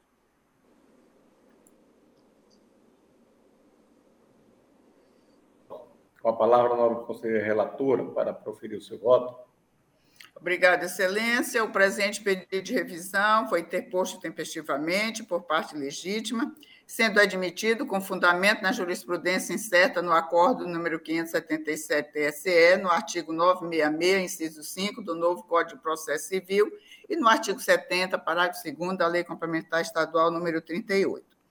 O recorrente busca a reforma do citado aresto, visto que esta Corte de Contas deu provimento ao recurso do gestor, excluindo os itens 2 e 3 do acordo número 10.029, retirando assim a multa antes combinada, quando entende que houve o descumprimento do artigo 51, inciso 3, a linha B, combinado com o artigo 78, ambos da Lei Complementar 38. Na petição, há a seguinte redação, abro aspas, deixar de sancionar o segundo item sob o pretexto de que o fato não fazia parte da denúncia que originou o processo número 15.516, a decisão não se mostra acertada, fecha aspas. Cumpre, então, transcrever aqui o texto do acordo número 10.029, para melhor entendimento do pedido. que eu vou, eu vou ler a, toda a decisão. Visto relatados e discutidos os autos do processo acima identificado, acordo os membros do Tribunal de Contas do Estado do Acre, por maioria, nos termos do voto do conselheiro relator. 1. Um, pelo conhecimento da denúncia, uma vez satisfeitos os requisitos de admissibilidade e, no mérito, julgá-la parcialmente procedente. Dois, condenar o senhor Daniel Queiroz de Santana, representante da Fundação de Cultura e Comunicação Elias Mansur, à época, no valor de R$ 7.140, com fruto no artigo 89, inciso 2 da Lei Complementar Estadual número 38, por 2.1, infringência aos artigos 3 40, inciso 6, 41, 43, inciso 5, 44 e 45 da Lei 8.666, na definição do objeto licitado para a contratação de empresa especializada em iluminação e sonorização de eventos. 2.2, aquisição direta de equipamentos de áudio e vídeo sem procedimento licitatório ou de dispensa de pesquisa de mercado, para definição do preço de aquisição, agravada ainda pela falta de habilitação da empresa para comercializar os produtos adquiridos. Três, pelo encaminhamento do apurado ao Conselho Regional de Contabilidade do Acre, à Receita Federal do Brasil, para as providências que entenderem adotar a notícia de fraude contábil por parte da, da empresa. Quatro, pelo registro e atuação de processo autônomo para apurar os atos praticados por outros órgãos da administração pública, listados à folha 32 dos autos na qualidade de caronas na ata de registro de preço 51. Cinco, pela notificação da Secretaria de Estado de Gestão Administrativa para que apure a possível infração disciplinar cometida pelo senhor Raimundo Nonato Machado da Silva. E seis, pelo encaminhamento do apurado ao Ministério Público Estadual para as providências que entender adotar. Analisando a decisão acima, entende-se como segundo item o item 2.2, que trata da aquisição direta de equipamentos de áudio e vídeo sem procedimento licitatório ou de dispensa de pesquisa de mercado, para definição do preço de aquisição, agravado ainda pela falta de habilitação da empresa para comercializar os produtos adquiridos. As razões de revisão apresentadas pelo impetrante trazem questionamentos quanto ao TCE deixar de sancionar o gestor em face de que o fato não fazia parte da denúncia no processo originário. Contudo, como bem pontuou a técnica deste tribunal, na leitura da decisão contida no acordo número 11.175, incluindo o voto condutor, verifica-se que tal questão levantada pelo impetrante não foi razão de decidir para excluir a multa decorrente da infringência contida no item 2.2 do acordo número 2029, mas do item 2.1. De forma a clarificar a situação questionada no pedido de revisão, novamente ressaltamos que os itens abrangidos na decisão que antes implicaram multa são 2.1, infringência aos artigos 3 40, inciso 7, 41, 43, inciso 5, 44 e 45 da Lei 8.666, na definição do objeto licitado para a contratação de empresa especializada em iluminação em iluminação e sonorização de eventos. E 2.2, aquisição direta de equipamentos de áudio e vídeo, sem procedimento licitatório ou de dispensa de pesquisa de mercado, para definição do preço de aquisição, agravado ainda pela falta de habilitação da empresa para comercializar os produtos adquiridos, sendo que a Corte decidiu, conforme voto vencedor, pela exclusão do item 2.1, devido às razões a seguir: prescrição, e, e, o objeto da denúncia não abrangia a fase licitatória. E a exclusão do item 2.2 se deu pelas seguintes justificativas: A. Prescrição. B. A contratação direta ocorreu de acordo com o artigo 24, inciso 5 e 6 da Lei Federal 8.666. Letra C. Desnecessidade de ser acostado no processo administrativo de contratação outro documento para comprovar a pesquisa de preço. D falta de comprovação de que a empresa fornecedora não tinha habilitação para atuar na comercialização dos produtos adquiridos. Assim, observa-se que a questão arguída pelo impetrante não foi utilizada pela reforma do item 2.2 do acordo número 10.029. Em sua defesa, o gestor pugna pela manutenção do teor do acordo número 11.175 quanto à exclusão do item 2.1 do Acordo número 10.029, alega ausência de locupletamento de recursos públicos e a efetiva prestação dos serviços contratados. Explica que a execução da ata de registro de preço número 51 se deu conforme a necessidade de realização dos eventos e elenca eventos realizados utilizando a referida ata no tocante ao item 2.2 do referido aresta, o gestor aduz que sua exclusão deve ser mantida, tendo em vista o permissivo contido no artigo 24, incisos 5 e 7 da Lei Federal número 8.666, vez que houve dois pregões desertos e um pregão fracassado, restando desse modo configurada a possibilidade da contratação direta. Informa ainda que a empresa T, a Mota, microempresa, estava habilitada para comercializar os produtos adquiridos pelo órgão, pois já não havia informado, pois já havia informado desde o processo originário a principal atividade econômica da referida empresa.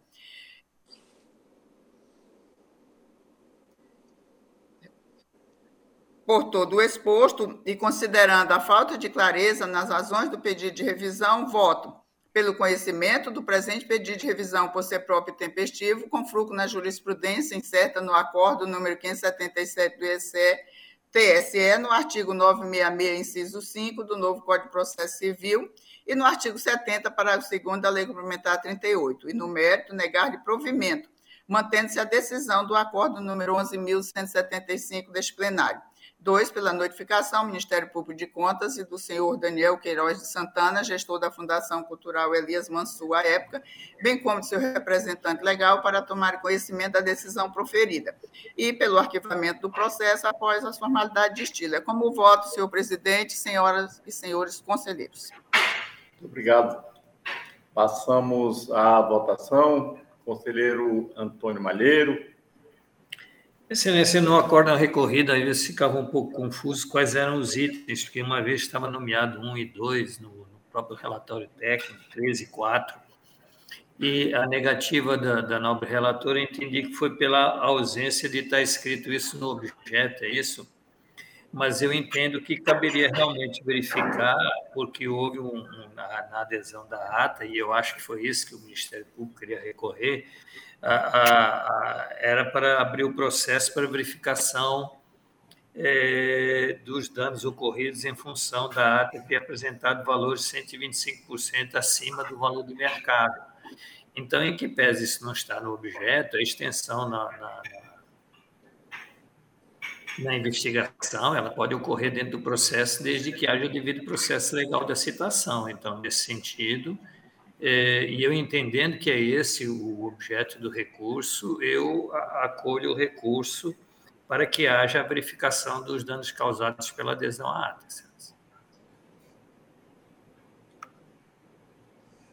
Conselheira Dulce, em votação. É, senhor presidente, eu voto com a conselheira relatora pelo conhecimento do pedido de revisão e no mérito por julgar-lhe improcedente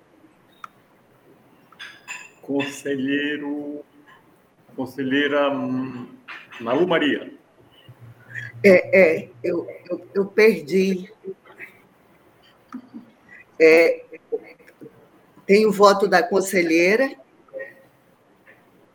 Voto Conselhe... do Antônio Conselheira Maria de Jesus poderia só dar um, um é, é uma é, dar uma última lida no final, eu me perdi no final. É que no, voto, voto. É, no, no voto eu acolho, mas nego provimento. Certo. É, é, é, em face de que o, o, argumento usado pelo recorrente não foi motivo é, da decisão no primeiro acordo, no primeiro recurso. Eu, eu peço vista a esse processo.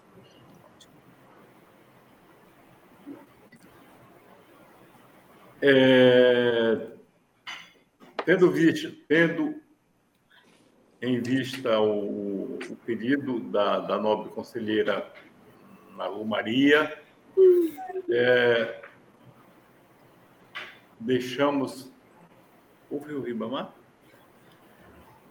Não, o, já conselheiro teve... Ribamar fica é, é, aguardando o voto da, da, da, da, da Conselhia Revisora, é isso, né? Isso é por força do artigo 77 do Regimento Interno, senhor presidente. Ok. Então, é, em assim, a conselheira Nalu Maria pediu vista do processo. E passa após a votação do conselheiro Antônio Jorge Malheiro e da votação da conselheira Dulce. Passamos ao processo 137.552, continua como relatora a nobre conselheira Maria de Jesus, a quem concede a palavra. Obrigada, Excelência. Trato o presente processo da prestação de contas do Instituto de Mudanças Climáticas e Regulação de Serviços Ambientais, exercício 2019, de responsabilidade do senhor Francisco Carlos da Silveira Cavalcante, enviada a este tribunal para julgamento de acordo com as determinações do artigo 2 parágrafo 2 inciso 1, a linha C, da resolução TCE número 87.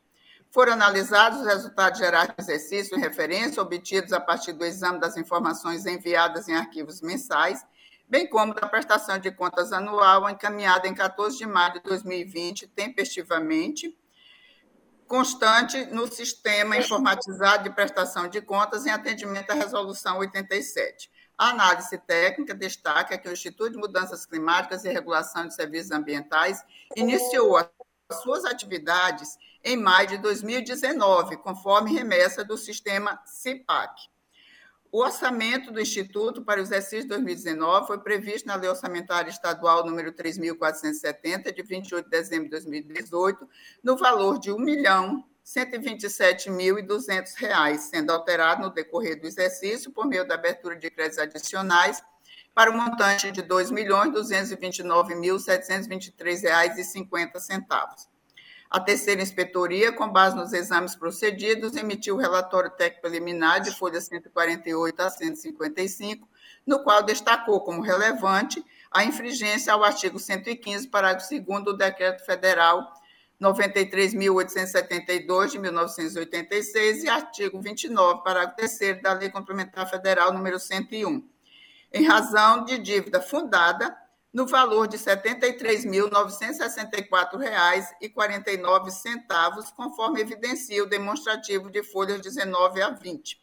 Essa dívida tem origem na aquisição de passagens aéreas internacionais junto à empresa Uatuma Turismo e Eventos Eireli, e as faturas correspondentes ao valor são as de números 71.300 71.443, como se observa no mesmo demonstrativo, de folhas 19 e 20 dos autos devidamente citado, o diretor-presidente, senhor Francisco Carlos da Silveira Cavalcante, apresentou de forma tempestiva as justificativas de folha 166 a 353. Novos exames foram realizados pela área técnica, gerando os relatórios de folhas 359 a 362 e 371 a 373. Antes do pronunciamento conclusivo da procuradora Ana Helena de Azevedo Lima, do Ministério Público de Contas, solicitou informações complementares, visto que a análise técnica acatou as explicações do gestor sem questionar a execução irregular de despesa pública, destituída de dotação orçamentária, fato destacado pela Secretaria de Estado da Fazenda, contrariando a Lei número 4.320, configurando grave infração à norma legal, que é causa de desaprovação das contas e ainda, por não constar dos autos, a justificativa da finalidade pública da despesa com as passagens aéreas em relação aos beneficiários, primeira-dama, senhora Ana Paula da Silva Cameli, e do ajudante de ordem, senhor João Alves Jacome, João Alves que contaram também com a concessão de diárias negadas pelo banco financiador sob o crivo da boa governança. Por determinação desta relatoria, nova citação do responsável foi realizada, como se observa pela certidão de folha 378, emitida pela Secretaria das Seções. Mediante o envio de novos documentos, o feito retornou à terceira inspetoria para análise, ocasião em que foi emitido o relatório complementar de folhas 462 a 471.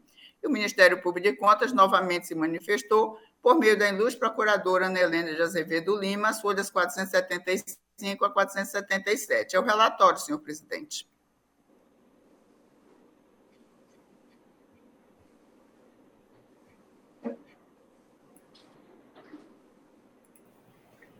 Com a palavra o Ministério Público para o seu pronunciamento. Obrigado, senhor presidente. A prestação de contas e referência de responsabilidade do senhor Francisco Carlos da Silveira Cavalcante, diretor-presidente, foi encaminhada tempestivamente a esta Corte de Contas no dia 14 de maio de 2019. O relatório preliminar de análise técnica sugeriu a desaprovação das contas da entidade ante a inscrição de dívida fundada no valor de R$ 73.964,69, com saldo contábil a ser transferido para o exercício seguinte da ordem de R$ 48 mil, 48 milhões 184 mil 428,31, bem como a convocação do responsável para a defesa. Com efeito, foi citado para a defesa o responsável que tempestivamente carregou aos autos os documentos de folhas 166 a 353. A instrução conclusiva acatou as justificativas apresentadas de que se tratava de dívida proveniente de passagens aéreas internacionais, custeadas inicialmente com recursos do Programa Global REDD, fonte 200, mas que foram objetadas pelo financiador do programa, o Banco KfW, conforme consta as folhas 204/209, após a emissão das mesmas, e que, para não causar maior prejuízo, foi mantida, apesar de não ter sido quitada ante a falta de disponibilidade orçamentária de recursos próprios, fonte 100. Ao final, diante do reconhecimento da dívida e pagamentos das despesas, em julho de 2020, sugeriu a aprovação da matéria. O processo foi enviado inicialmente a este Ministério Público de Contas em 12 de novembro de 2020.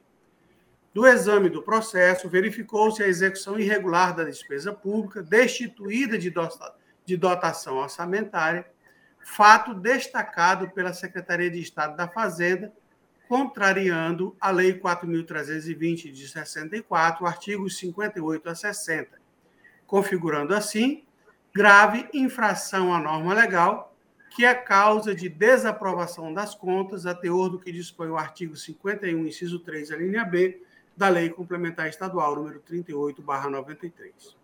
Ademais, não constava dos autos a justificativa da finalidade pública da despesa com as passagens aéreas em relação a todos os seus beneficiários, que contaram também com a concessão de diárias que foi negada pelo banco financiador sob o crivo da boa governança. Com efeito, antes do pronunciamento conclusivo, sugerimos a instrução complementar a respeito do tema e a rejeição das razões de justificativa do gestor, o que foi acatado pela nobre relatora. Devidamente convocado para o contraditório específico no tocante à finalidade pública da despesa com passagens aéreas, o gestor apresentou a justificativa de folhas 380 a 456 acompanhada dos anexos de folhas 384 a 456. O relatório conclusivo de análise técnica acatou as explicações oferecidas quanto à finalidade pública do gasto, uma vez que a recusa do banco financiador tinha se referido ao número de participantes e as passagens de primeira classe, bem como da realização de despesas sem prévio empenho, pois foi empenhada na fonte 200, sugerindo ao final a regularidade da matéria. O processo foi reenviado a este órgão ministerial em 1 de setembro de 2021. Do exame dos novos documentos carreados aos autos, verifica-se que a instrução acatou as justificativas apresentadas para a participação dos integrantes da comitiva, da comitiva governamental, reconhecendo finalidade pública na despesa efetuada, inclusive em relação, em relação à primeira-dama do Estado, que, segundo registros acostados, participou de evento paralelo sobre a igualdade de gênero, bem como para a falta de empenho no pagamento das passagens na fonte correta. A respeito da falta de dotação orçamentária na fonte própria, para a emissão do respectivo empenho, considerando as explicações oferecidas de manter as passagens aéreas expedidas, uma vez que o cancelamento e novas aquisições poderiam causar maiores prejuízos e que a despesa efetuada foi quitada após o reconhecimento da dívida no exercício seguinte, nos termos do artigo 37 da Lei 4.320 de 64, tal incorreção pode ser catalogada como ressalva. Ante o exposto, este Ministério Público de Contas opina pela regularidade com ressalva das contas em tela, com fulcro no inciso 2 do artigo 51 da Lei Complementar Estadual número 38, 93, valendo a ressalva como determinação para correção e prevenção nas próximas edições da espécie. Este é o parecer da Lavra da Procuradora Ana Helena de Azevedo Lima. Muito obrigado. Com a palavra nova, conselheira relatora para proferir o seu voto. Obrigada, Excelência. É, trata os atos da prestação de conta do Instituto de Mudanças Climáticas e Regulação de Serviços Ambientais, exercício 2019, de responsabilidade do senhor Francisco Carlos da Silveira Cavalcante. Quanto à irregularidade apontada, o gestor esclarece que a Secretaria de Estado da Casa Civil, através de ofício de 22 de novembro de 2019, solicitou ao Instituto de Mudanças Climáticas e Regulação de Serviços Ambientais o apoio para emissão de passagem aérea para o excelentíssimo governador do Estado, a primeira-dama e o ajudante de ordem, visando a participação na COP25, custeadas com recursos do programa RENACRE Fase 2. Em atendimento ao solicitado, o Instituto realizou, em 29 de novembro de 2019, a reserva e a emissão dos bilhetes de passagem dos seguros de viagens internacionais para o, senhor, para o governador, a primeira-dama e seu ajudante de ordem, através do contrato número 4 de 2019, firmado com a empresa Uatuma Turismo e Eventos, Eireli, com previsão orçamentária no Instituto no programa de trabalho é, 820, 2015, é que tem um número bem, bem extenso que eu não vou ler totalmente. Elemento de despesa 33, 90, 33, passagem aérea e despesa com locomoção, fonte 200, do programa Global RED. Em razão da exigência do programa RED, Acre Fase 2, contrato de contribuição financeira e contrato de de contribuição financeira, BMZ 2016, e contrato de contribuição financeira, MBZ 3020, e o disposto no tópico 4.3 do Manual Operativo do Programa, que diz, abre aspas, no caso de mudanças significativas, a exemplo de inclusão de novos eixos, realocação significativa de recursos, mudança de parceiros estratégicos e viagens internacionais, será necessário solicitar a não objeção prévia do KFW, do banco. Fecha aspas. A Secretaria de Estado de Planejamento e Gestão Administrativa encaminhou o ofício número 2359 de 2019, de 28 de novembro de 2019, reiterado pelo ofício número 2405, também de 2019, do dia 3 de dezembro, ao gerente principal de projetos do programa RED, e do Banco do Desenvolvimento, solicitando a não objeção para o custeio de despesas com passagens aéreas e pagamento de diárias internacionais aos participantes da delegação do Estado do Acre da COP 25. Em resposta à solicitação da CEPLAG, o gerente do projeto enviou documento manifestando a objeção ao pagamento dos custos com recursos do programa. Considerando que a objeção do banco ao pagamento das despesas foi confirmada somente após a emissão das respectivas passagens aéreas e para alteração de passagens não causar transtorno na agenda do senhor governador, já definida pela Secretaria da Casa Civil, foi decidido pelo gestor do Instituto de Mudanças Climáticas custear despesas com as passagens através do contrato número 5 de 2019 por ser final do exercício e diante da ausência de dotação orçamentária para essa finalidade, não foi possível prosseguir com o processo de pagamento da despesa naquele exercício.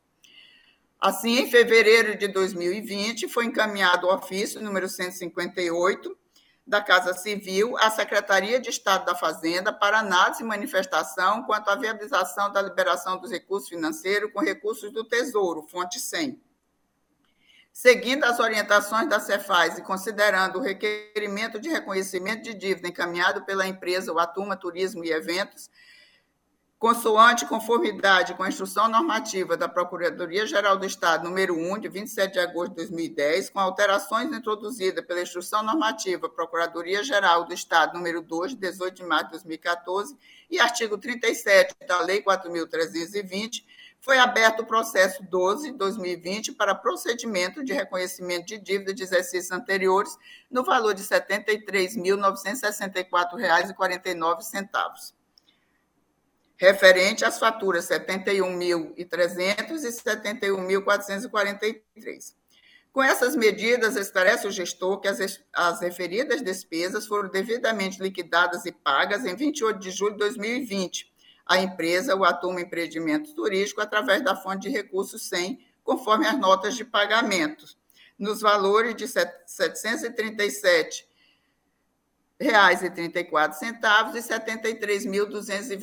reais e quinze centavos. Quanto à finalidade pública da despesa, enfatiza o gestor que a participação do governador do estado, da primeira dama,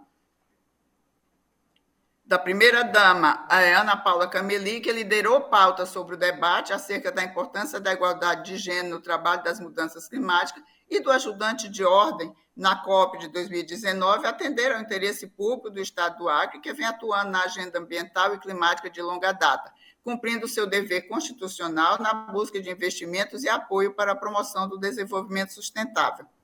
Informa ainda que as diárias do governador do Estado foram emitidas pela Casa Civil, as duas ajudantes de ordem foram emitidas pelo Gabinete Militar e que a primeira-dama não recebeu diárias. Para tanto, anexou toda a documentação comprobatória da despesa. Assim, considerando o que foi exposto, voto pela emissão de acordo julgando regular a prestação de contas do Instituto de Mudanças Climáticas e Regulação de Serviços Ambientais relativo ao exercício 2019 de responsabilidade do senhor Francisco Carlos da Silveira Cavalcante, nos termos do artigo 51, inciso 1 da Lei Complementar Estadual número 38 de 1993 pela notificação do senhor Francisco Carlos da Silveira Cavalcante, diretor-presidente do Instituto de Mudanças Climáticas e Regulação de Serviços Ambientais, à época, para conhecimento da decisão proferida.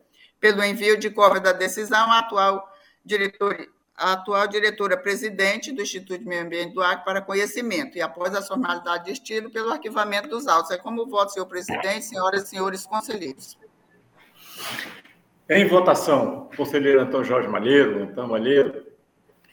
Excelência, realmente não tem irregularidade, houve uma lambança orçamentária, né?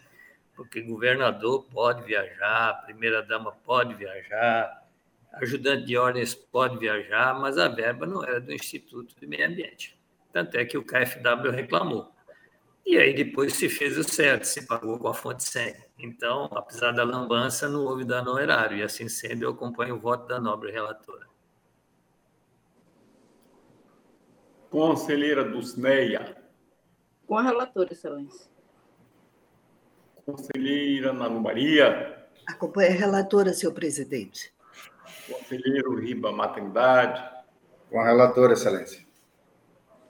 Decisão. Decisão decidiu-se por unanimidade no voto da nobre conselheira relatora. E assim, Senhor presidente, só uma questão de ordem. Pois não?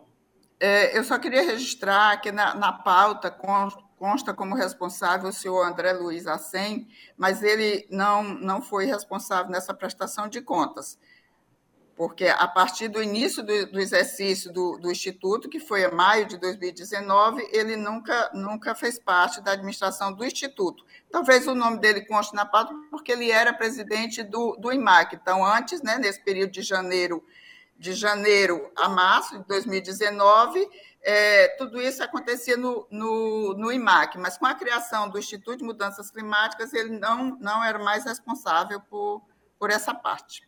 Só para registrar que o nome dele consta na pauta, mas ele não é responsável por essa prestação de contas. Ok, conselheira, será é, observado. É, assim, esgotado a pauta e passamos a, a, a, aos expedientes. Temos uma consulta. Tem a consulta. Né? Perdão. É, temos uma consulta para leitura e posterior da liberação. Passo a palavra à senhora secretária, doutora Érica, que fará a leitura do expediente.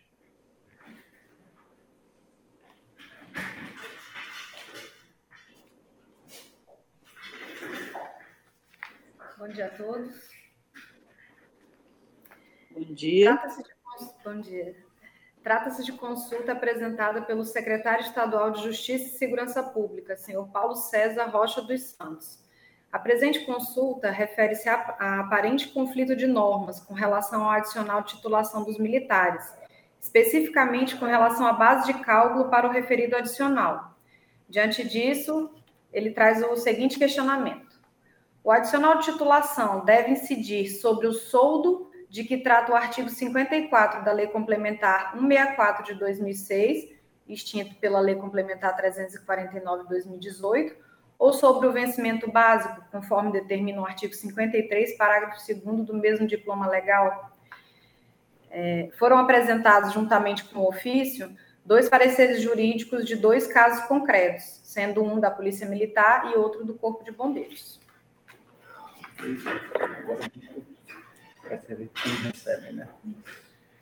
Eu agora eu ouço o Ministério Público de Contas. Meu Obrigado, senhor presidente. Obrigado, senhor presidente. Senhor presidente, a consulta foi formulada por autoridade legítima, secretário de Estado, é, está redigida de forma clara, é, suscita dúvida a respeito de aplicação de dispositivos legais, consta parecer jurídico das unidades de origem, no caso, Corpo de Bombeiros Militar e Polícia Militar do Estado do Acre.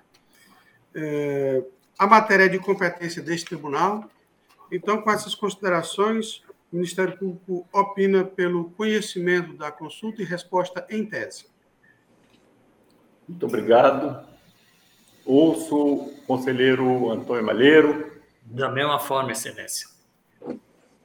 Conselheira Dulce. Da mesma forma, Excelência. Conselheira Nalu Maria. Receba a denúncia, senhor presidente. Conselheiro Ribamar Trindade. Da mesma forma, pelo recebimento e resposta em tese, senhor, senhor presidente. Conselheira Maria de Jesus. Acompanho o mesmo entendimento. Muito bem. Este tribunal vai tomar este entendimento decidido por Vossas Excelências, pelo Pleno. Passamos agora às comunicações. Antes, gostaria de informar que o feriado do dia 17 de novembro, alusivo ao Tratado de Petrópolis, é, foi antecipado para o dia 16, terça-feira. Sim, passo a palavra ao ilustre procurador-chefe do, do Ministério Público, doutor João Isidro. Obrigado, senhor presidente. Para Nada comunicado. Meus nobres pares, conselheiro Antônio Jorge Malheiro. Excelência, da mesma forma, gostaria de cumprimentar todos que nos acompanharam, nada mais a comunicar. Doutora Dulce. Obrigada, senhor presidente. Cumprimentá-lo pela excelente condução dos trabalhos desta sessão, cumprimentar todos que nos ajudaram, agradecendo o empenho pessoal de cada um, e também desejar um bom dia a todos que nos acompanham. Nada mais, senhor presidente. Conselheira Nalu Maria. Da mesma forma, senhor presidente, cumprimentá-lo, cumprimentar todos que nos ouviram à sessão, dizer que a Escola de Contas, representando o Tribunal de Contas na sua gestão, Polanco, é, estão lá na, na, no, em Porto Acre. A gente está continuando aquele curso de orientação aos conselheiros do Fundeb, e hoje é aquele querido município de Porto Acre. Então, só desejar um, um bom curso e agradecer a, a Mirla, a, a Kelly, a todos que estão nos ajudando na escola. Obrigada, senhor presidente. Conselheiro Ribão Trindade. Obrigado, senhor presidente. É, em primeiro lugar, agradecer a Deus por participar mais, de, mais uma vez dessa sessão.